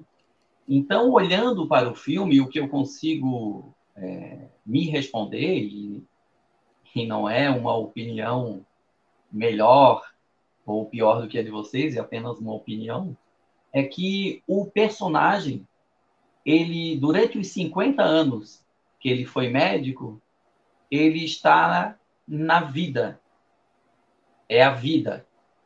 Quando ele se propõe a se transformar, a voltar para casa, no, na fala do Bruno, é, a, a, a, aprimorar os seus laços afetivos, a buscar isso, eu acho que ele começa a entrar no campo da existência. Então, é mais ou menos assim, a existência são, eu acho que é uma performance melhor na minha vida. É um refinamento da vida, né? É, tentando responder no filme. Então, eu, eu acredito que da metade para o final, ele entra na existência dele, que é tentar uma relação mais íntima com a empregada que o acompanha há anos, né? E ainda trata de forma extremamente formal. É, buscar é, melhorar, melhorar, enfim, como pessoa, dar novos significados aos traumas dele e essa dor que ele tem então, para mim, a existência estaria aí. E esses 50 anos, então, onde ele vai buscar o título, é a vida. Tanto que ele não dá valor ao título. Não sei se vocês observaram isso. Né? Não é valioso. É, é, ele, ele mesmo diz, devia ser o título de idiota. Idiota honorário. então, é mais ou menos assim que eu respondo. Ah, legal. Não, muito bom, muito bom. É eu não quis, assim, o, cada filme está participando de um eixo temático, né? São sete eixos temáticos, só para deixar claro para quem vai nos assistir, para quem está assistindo agora. É, mas assim, não, os filmes não, não, não são para atender aquele eixo temático exatamente, né? Eles são é, parâmetros para a gente tentar fazer a discussão, né? E o que a gente estava fazendo aqui, durante toda esse, essa nossa conversa, já de uma hora e 26 de, de live, foi exatamente estar tá discutindo sobre vida e existência, né? É, é, sonho é vida também. Sonhar é existência. É, ganha, é, receber as, ter, ter, glória na sua profissão é existência também, né? É, ser um grande médico lá é, um, é, um, é um componente da, da existência, né? Aí cabe a cada um que assiste o filme valorar isso, dar uma valorada. Não, isso é bom, isso não é bom, isso é ruim. Aí, se isso é ruim, eu vou, eu vou participar lá da reunião deles, porque vai que lá eles falam que aquilo é bom, eu vou lá e falo que não. Né? Então, você que está aí assistindo a gente, manda um comentário aí se você discordar de alguma coisa, que a gente pega e, e, e tenta conversar sobre isso aqui. Né? As pessoas, tem algumas pessoas online, mas elas estão um pouco tímidas aí de participar. Mas não fica tímido, não. Participa aí que é, vai aparecer aqui uma hora ou outra. Nada vai passar batido aqui, não. Né? É, e aqui, ó, vou colocar bem embaixo, passando aqui, ó, a frase aqui, ó, que é o lema do nosso clube do livro aqui, nosso clube dos clássicos, que olha só, os clássicos não terminaram de dizer o que tinham para dizer, né? É exatamente isso aqui.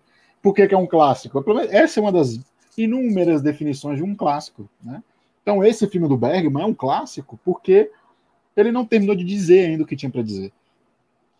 Os seres humanos de hoje, aqui, nós quatro, podemos pensar uma coisa, e daqui 100 anos, outros seres humanos, a nossa segunda geração talvez, vai estar tá pensando outra coisa completamente diferente sobre o filme. Né?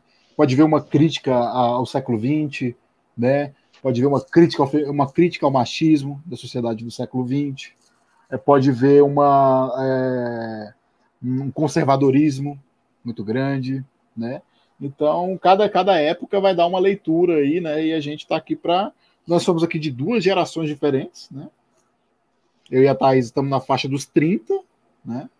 E vocês são de uma geração logo. Quando a gente nasceu, vocês já eram já uns, uns, uns, uns jovens, né?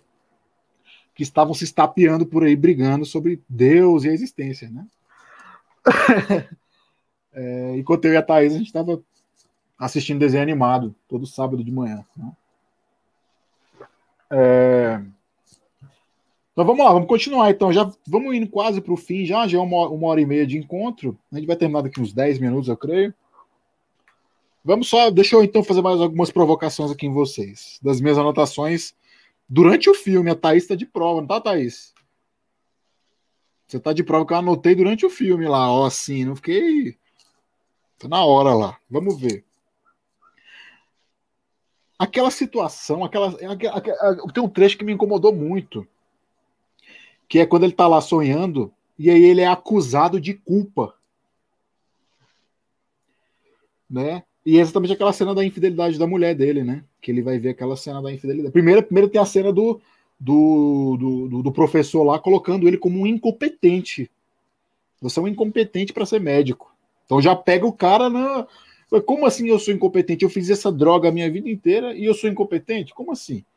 Aí o cara, não, para piorar, vai lá e ainda mostra a cena que ele foi incompetente, ou seja, ele é incompetente profissional e ainda é um incompetente ainda social e, e emocional, né? O cara não conseguiu nem é, é, questionar a esposa da traição. O cara não foi capaz de evitar aquela situação. O cara não foi capaz de contornar a situação assim, de maneira assim saudável, porque não é nada saudável você ter uma, uma, um parceiro que você sabe que é infiel. Isso não faz sentido, né? Não existe parceria nenhuma nisso, né? Então aquele sonho foi muito, muito significativo para mim. Então ele é, ele é culpado de quê? Então ele é culpado de frio, egoísta e arrogante. Três coisas muito fortes, né? E qual é a pena então do crime? A pena do crime é a solidão. A pena do crime é a solidão, né? Então você ser frio, saiba que você está eh, caminhando para uma, uma pena da solidão. Se você está sendo egoísta, saiba também que você está caminhando para a pena da solidão. Se você é arrogante também, né? Então, é, são três vias aí para a solidão, né? Que o filme traz. Né? Eu não me lembro se ele traz de maneira literal, mas de frio ele é chamado várias vezes. Arrogante também ele é chamado várias vezes. E egoísta também, várias vezes. E todas elas pela, pela Nora, né? de maneira muito clara. Né? Enquanto que o filho, que também é um frio, egoísta e arrogante, vê num pai um par não vê o pai como um ímpar. Vê o pai como um igual a ele. E quem é igual a mim é minha zona de conforto. Então não precisa ir além. Se o cara é detestável, que nem, que nem eu sou, para mim ele é como um colega de corporação. É mais um. Né? Tanto é que no final do filme ele tá lá já mais sensível, já fez toda a sua jornada, toda a sua jornada homérica de voltar à sua cidade, e volta e, e está por lá. Ele está na casa do filho, ele tá deitado na cama lá e vê aquela cena assim, lamentável, né? Dele querer um pouco de atenção do filho, né? Ô meu filho, onde é que você vai? Senta aqui um pouquinho comigo. E o filho acha extremamente estranho, mas o que está acontecendo? O que está passando? Né? Então, é, é, o filho é um igualzinho, é exatamente um reflexo. Né? E a Águida também, né, que a Agda é a, a empregada, né? Do, do, do Isaac. Acha, ele, acha muito estranho ele tá pedindo desculpas lá no final do filme, né? Acho extremamente estranho. Mas como assim você tá pedindo? Que é exatamente a, a, essa, essa uhum. parte final do filme é a parte que ele já tá se humanizando novamente, né? É quando Odisseu chega a Ítaca. É quando Odisseu chega a Ítaca e quer retomar todos os laços sociais que ele tem. Quer tomar os laços sociais com a esposa, que ficou esperando ele por 20 anos. 20 anos, não foram 10. 10 anos de guerra de Troia e 10 anos para voltar para casa. 20 anos esperando o marido voltar. Ele não viu o filho crescer. O filho dele cresce, ele não vê. Todos os amigos dele, todos os cidadãos ali da cidade, que ele era o rei, ele era o, dono da cidade. A gente tem essa figura do, do rei como dono da cidade, ele é dono das pessoas, né? É, o bem público e privado se confundem. Então, ele perdeu até os amigos, as redes, as, as relações sociais que ele tinha, toda a sua base. Então, é, é isso que acontece com, com, com, com o Isaac. Ele está ali no final do filme, voltando para as origens, e mas para voltar para as origens, ele vai ter que se humanizar novamente. Né? Ele vai ter que pedir desculpas, ter gentileza, né? Fala, Luciana. Agora levantou a mão, agora levantou. Bruninho, sabe o que me lembrou essa toda essa, essa esse seu comentário? Me lembrou de Dante. Exato. É, qual é a diferença entre o inferno e o purgatório? Não é que você não tem pecados quando você vai para o purgatório, mas uhum. você tem consciência e existe um certo grau de arrependimento. Essa é a diferença, né, entre entre Exato. você seguir um caminho, você, você não deixa de ter os pecados, eles estão associados a você. Uhum. Mas você tem consciência e, de certa forma, se arrepende. Então, nesse finalzinho, eu, eu pensei nisso. Foi uma das coisas que me veio, se a gente puder trazer uma. Além do, do, do, do, do, do Goethe, eu trago também essa, esse posicionamento do, entre o inferno e o purgatório, que foi esse resgate que ele tentou fazer emocional, né? Com, existencial. Exato. É... Além disso, a gente tem ainda. É... é... Eu vou te falar, eu vou confessar uma coisa. Eu vou confessar uma coisa. Quando eu estava terminando de assistir o filme, o modelo de interpretação que eu ia dar para o filme era exatamente da Divina Comédia. Exatamente. Mas quem eu colocaria no lugar do Virgílio seria o próprio Isaac. Enquanto que o lado do, daquele que está aprendendo, do aprendente, do aluno, eu colocaria a Nora. A Nora seria o Dante caminhando pelo inferno, já conhecido por Virgílio, junto com, com, com Virgílio, passando pelo inferno, passando pelo purgatório, e aí quando fosse chegar no paraíso, o Dante tomaria um rumo e o Virgílio toma um outro rumo. Porque o Virgílio é um pagão. O paraíso dele, ou não tem paraíso, tem, né? É os Campos Elíseos que fica lá no submundo, né? Mas que atualmente é conhecido como Champs-Élysées em Paris, né? Mas assim, é... o caminho da nossa da Nora do, do Isaac é o caminho do do Dante, enquanto que o caminho do Virgílio é o caminho daquele que já conhece, que está agora conhece, retomando né, é, percursos né, do inferno e do purgatório, mas que o paraíso dele é outro. Então, o paraíso do Virgílio é o que? É algo ainda muito mais real, concreto, enquanto que o paraíso lá da nossa da, da Nora é qual? O paraíso que ela tanto queria durante o filme, né? É o paraíso que ela tanto queria. Qual é o paraíso dela? Nascer, existir e procriar. Na hora que o marido está aceitando ela de volta ali, ele está dando um claro sinal de que quer que ela continue com a, com a gravidez que ela tem. Né? Uhum. Ela está parindo ali o, o, futuro, uma geração que não, vai, não será mais como ela e nem como o Virgílio. Né? Talvez seja a geração do Goethe, por exemplo. Seja a geração de, de outros poetas, de grandes escritores, do Machado de Assis. Né? Então, de um, de um, é, de um, de um Shakespeare, por exemplo, né?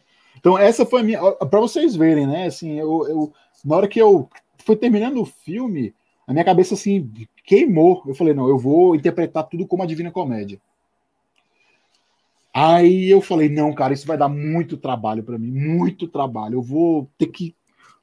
Meu Deus, eu vou ter muito trabalho, não vai dar certo. Eu vou ter que olhar minha. pegar ali de novo ali, e, e ler tudo de novo, uns pedacinhos e não sei o quê. Eu falei, não, não, não, eu já tô, já, o ponteiro do meu relógio já tá, passou da, da do ponteiro do, do seis, né, já tá indo, passou da meia hora, né, aí eu, não, não, deixa quieto, eu não vou fazer isso não, mas a minha, essa perspectiva que você trouxe da Divina Comédia é, na minha opinião, assim, é completamente cabível, eu acho que ela é muito favorável para ler esse tipo de coisa, né? Tanto é, tanto é que, por exemplo, o Lars von Trier, que é outro cineasta, né, agora vivo, contemporâneo nosso, ele acabou de fazer um filme há uns três anos atrás, se não me engano, que 2017 o filme, chamado A Casa que Jack Construiu. E nesse filme, é, o Virgílio aparece para caminhar com o Dante, para caminhar com o protagonista ali, por certas estações do inferno do inconsciente dele. É um negócio maravilhoso, assim, sabe? Que vai estará na nossa, na nossa, no nosso circuito de filmes aqui, com certeza, esse filme, porque ele é extremamente emblemático. E o, e o Lars von Trier é um, um herdeiro do, do Bergman, né? Vamos lá, fala, Charles. É, eu quero jogar um pouquinho de luz quando você fala dessa cena do julgamento, é, a acusação dele foi exatamente de indiferença, eu fiz as anotações aqui, né? Indiferença, egoísmo e falta de consideração. E a pena dele, como você colocou, realmente é a solidão. Aí eu quero lembrar que o sujeito, para a filosofia e para o direito, enfim, de forma geral, que não a psicanálise, é um sujeito que ele é sempre colocado do ponto de vista ativo, é um sujeito ativo, porque ele é ligado à razão, ele age sobre o mundo. E o sujeito da psicanálise é o sujeito passivo, porque ele manda impulsos para você por meio do inconsciente. Então, por que, que eu estou falando isso? Eu estou falando isso porque no começo do filme, quando ele mesmo faz o julgamento que ele é solitário, né, e conviver com as pessoas, é, discutir com elas e tal, aquilo ali é, é o Isaac consciente. Né? Então, é o sujeito positivo que está falando isso.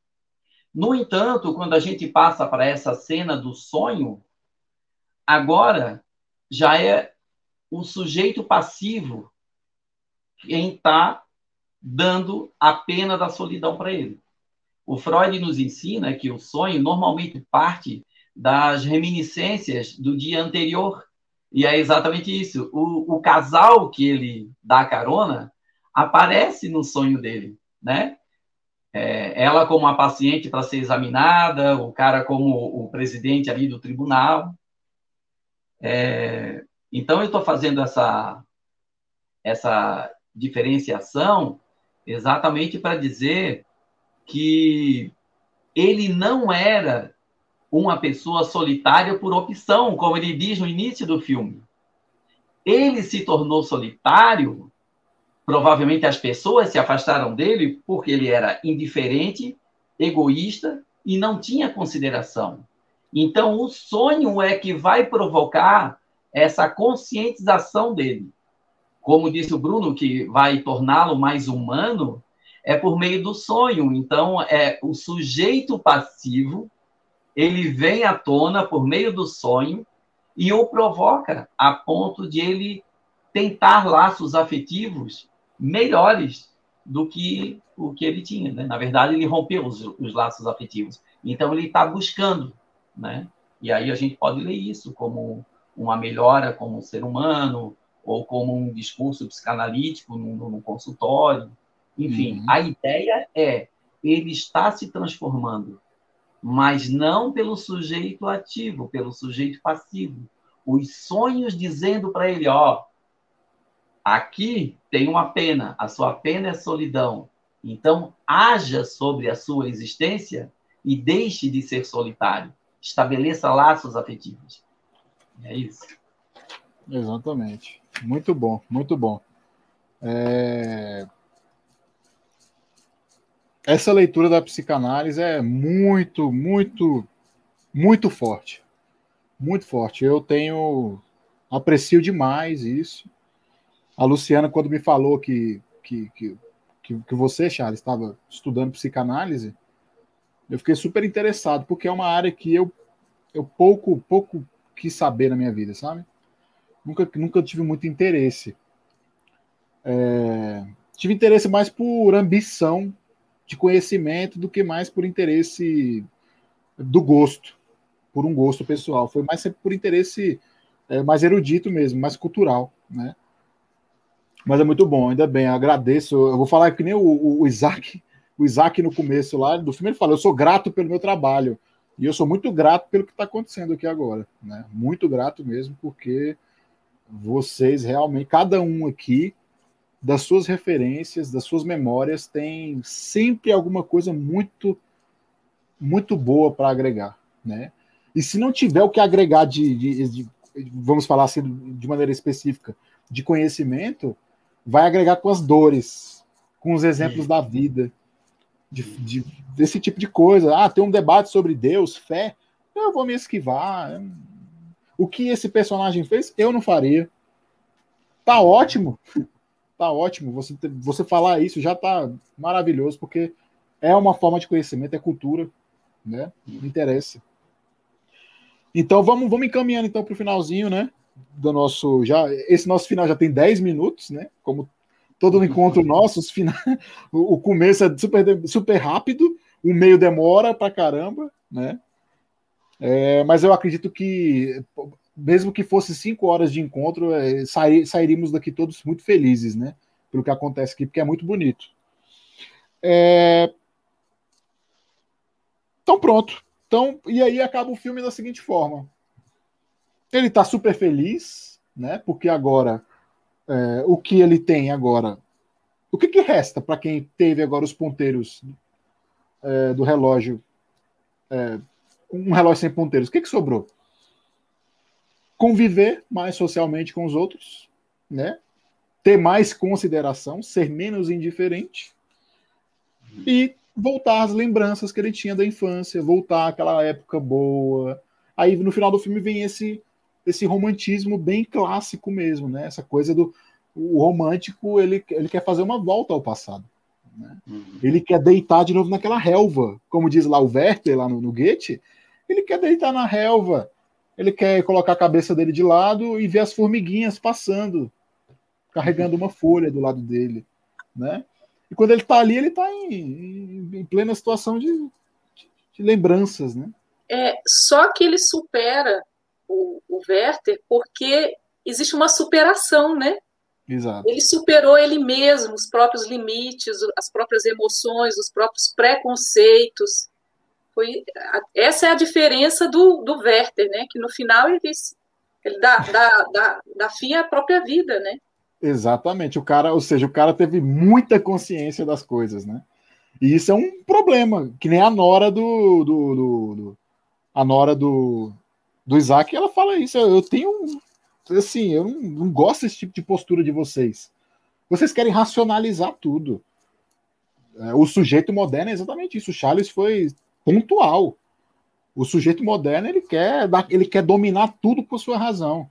Ele quer instrumentalizar tudo aquilo para o seu proveito. Seja o que for. Seja o que? Um, uma, um coletivo social, um grupo, um grupo de pessoas, os judeus, os negros, os gays, ele quer instrumentalizar aquilo de alguma forma e tratar tudo como coisa, né? E aí a única preocupação que o sujeito moderno tem é em refinar um instrumento de dominação, que é a própria razão, né? E aí ele vai refinar com o Locke começou com o, Descartes começa com isso. Não, o pensamento tem que ter certas orientações, tem um discurso, o método, ele tem que ser muito claro. As coisas têm que ser, devem ser claras e distintas, né? Aí o Locke vem refinar o empirismo. Ah, o empirismo, eh, os seres humanos eles são ligados por impressões do mundo. Aí vem o Kant depois, e aí tenta dar uma, uma sintonia para essas perspectivas. Então, tudo isso que eles estão fazendo é, é, nada mais, nada menos do que polir o instrumento. Polir o instrumento que da razão, né, para dominar, né? E essa razão ela tá, tá por todos os lados. E é aquilo que e ela criou, na verdade, um sistema social chamada de capitalismo. Né? O capitalismo nada mais é do que a razão no seu estado econômico. Né? E aí o Weber, Max Weber, vai escrever lá na sua. É, é, no seu grande livro Economia e Sociedade que é, o capitalismo é, a gente vive numa famosa jaula de aço. E esse, essa jaula de aço é o que é a racionalidade. Então nada sai dessa racionalidade, né? É, a racionalidade é o quê? É a burocracia, é a profissionalização, é a contabilização dos lucros, é o domínio dos corpos. E aí o Foucault vai tratar de corpos dóceis, microfísica do poder, né, vigiar e punir, né? Então eu acho que essa, essa atenção aí do Charles ao, ao, ao sujeito moderno é, é super interessante e necessária, né? E a Lu, quando traz essa questão do Werther, e a gente trazendo o Werther de volta, é exatamente isso. Ou seja, o Werther ele teve muita consciência, muitíssima consciência. Ele, ele era um, um jovem apaixonado. O Goethe escreve o Werther quando ele tem 22 anos, mais ou menos. O Goethe era de 49, ele escreve o Werther em 74. Então é um jovem, muito jovem, né? É, morava em Frankfurt ainda, que era, que era a cidade dele, né? Então, o Werther é aquela coisa, ele teve uma, uma, uma, uma ele, ele, racionalizou muito a existência dele e pensou, pensou de maneira silogística, né, como diz, né? Se eu não tenho o meu amor, então devo morrer. É simples assim a, a, o silogismo dele. Não tenho quem eu amo, logo vou morrer. É simples, acabou a vida. Né? E aí teve uma onda de suicídios enorme na Europa por causa disso. Né? É... Enquanto que já o sujeito mais contemporâneo ele já tem outras perspectivas, porque ali ainda o Werther é um cara, é um burguês, é um filho de família burguesa, a família tem alguns negócios, ele poderia, poderia cuidar de um negócio do pai, é, ele tem convite para trabalhar na administração pública da, da, cidade, mas ele não quer. Então ele é um cara bem relacionado socialmente, economicamente falando. Mas ele tem menos preocupações, né? É aquela coisa da, da, da burguesia alemã, da burguesia francesa, ou seja, a, a burguesia, o que, que ela quer? Ela quer se diferenciar, diferenci, ela quer se diferenciar do operário, do trabalhador braçal. O trabalhador braçal cuida do trabalho, o burguês cuida do pensamento abstrato. O burguês pensa na literatura, na música, né? Ele pensa nos negócios mais ligados à sua formação. Em alemão é Bildung, né? A Bildung, a formação, a educação, né? É, é isso. Então eu quero formar a mim mesmo tal como eu sou e com muita erudição e acesso a todo tipo de livro da literatura, né? Então, o homem moderno ali, o, o, moderno mais romântico, como era o Werther, ele é um cara ainda que tem um muito, tem muito ócio, tem muito tempo livre para pensar sobre a sua existência. Enquanto nós aqui, homens contemporâneos, tivemos que trabalhar, né, das 10 da manhã agora até as 4 da tarde, né? Um trabalho burocrático. E estamos aqui agora no nosso tempo livre, tentando ocupá-lo da melhor forma, né? Então a gente tem pouco tempo para ter consciência da nossa existência, né? Enquanto que um Werther, coitado, ele tinha todo o tempo do mundo para pensar sobre isso. E aí, o cara, o cara viveu na consciência dele tudo que ele deveria viver. Então a vida não faz mais sentido, né? Já era, né? Enquanto a gente não, a gente ainda tem trabalho, trânsito, pandemia, um governo fascista, vou falar logo aqui. Então, assim, a gente tem que. Olha quanta preocupação o homem contemporâneo tem. E tudo é muito rápido, nada dura. Um amor dura pouco tempo. Um casamento ele foi feito para durar pouco. As amizades foram feitas para feitas acabar. Se você não quer mais uma amizade, você bloqueia no Instagram, por exemplo. Né? Você não quer ver a, foto do seu coleguinha lá, você bloqueia. Não quero ver esse cara mais. E, entendeu? Então, o homem contemporâneo ele tem pouco tempo, tudo é líquido, tudo passa. Né? O Marx fala de maneira muito clara no Manifesto Comunista, né? tudo que é sólido se desmancha no ar. Né? Então é o nosso mundo contemporâneo é esse. Tem pouco tempo para ter é, pensamentos existencialistas sobre a vida, enquanto que o coitado do Werther tinha todo o tempo do mundo. É super compreensível o que aconteceu com ele, do ponto de vista da, da, das ideias do mundo, né? Agora, do nosso ponto de vista, é, aí é por cada um também, né? A gente não vai ficar aqui julgando ninguém, né? Quer, quer avaliar a sua existência de uma forma, avalie, né? Ou procure um psicanalista, procure um psiquiatra, né? Então, porque esse filme trata também de saúde mental o tempo todo, né? O cara fica o tempo todo ali naquele limiar, no limiar da loucura, né? Da, da, da dita entre essas loucura, da insanidade, né? E, e fica na, também na, na, na, consciência o tempo todo, né? E o filme em preto e branco deixa isso também muito forte, porque o Bergman poderia ter gravado colorido, poderia ter gravado, mas não fez, fez de propósito. Para quê? Para ter a questão do, da sombra, do escuro, né? Da, ou seja, o inconsciente lá é esse, essa sombra, esse escuro que o cara tem medo de entrar, de acessar, porque ele sabe que vai doer. Né? Então ele prefere viver na claridade da luz da razão, da profissão, do corporativismo e do que que seja. Né? Então é isso. Então acho que alguém quer comentar tudo isso que eu falei. Acho que foi só para só para jogar uma pá de cal em cima né, da, da, discussão e a gente terminar. Né? Alguém quer comentar isso que eu falei? Foi um meio que desabafo, vocês perceberam, né? Foi meio que um. assim, eu vomitei, né? Muita, muita coisa, né? É, é eu não me controlo, que... eu não me controlo, eu ainda sou jovem ainda, tenho 30 anos ainda. Não, eu acho tô... que a gente extrapolou o filme, né? E agora nós estamos fazendo links, né? Isso. Está coberto de razão. Eu só quero aproveitar esses minutinhos finais, então, hum. para agradecer essa oportunidade. É, foi muito legal conhecer a Thaís, não conhecia. É, espero que a gente se encontre é, em outros debates. A Luciana, minha querida amiga, foi, na verdade, foi ela que me cutucou. Ó, oh, o Bruno está montando o grupo, vamos lá e tal. Muito obrigado, Luciana. E, Bruno, eu sou teu fã, é um prazer estar sempre discutindo com você. A gente sempre aprende e, e isso é muito bom, né? Eu espero que todos estejamos vacinados já no próximo encontro e oh, espero, em breve, espero em breve encontrá-los pessoalmente no almoço aqui na minha casa, com a minha cozinha na varanda, vai ser muito legal. Ah, que ótimo. Então vamos, vamos então começar as despedidas aqui, né? Dar um, dar um tchau para nossa audiência fiel aqui. Tem quatro é. pessoas, três pessoas online assistindo.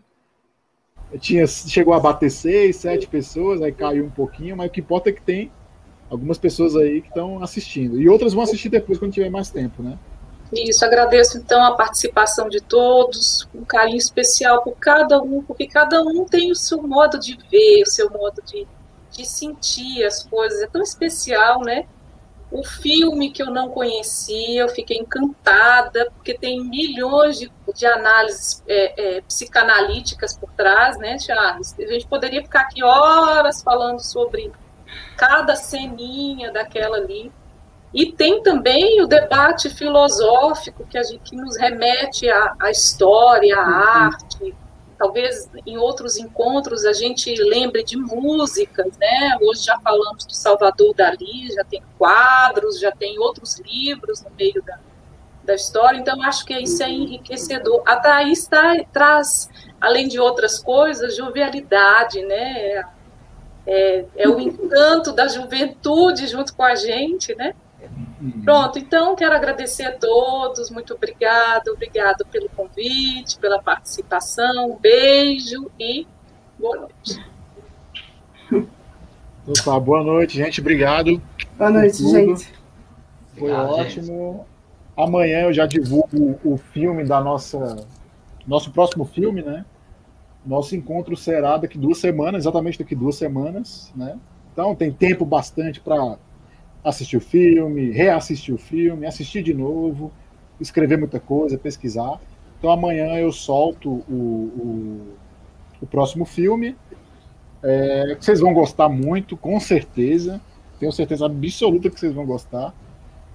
É, e é isso. Então, para nossa audiência e para vocês que ficaram aqui comigo aqui, um beijo, foi muito bom. E até daqui duas semanas. Então tá, gente. Beijo. Tchau. Tchau, gente.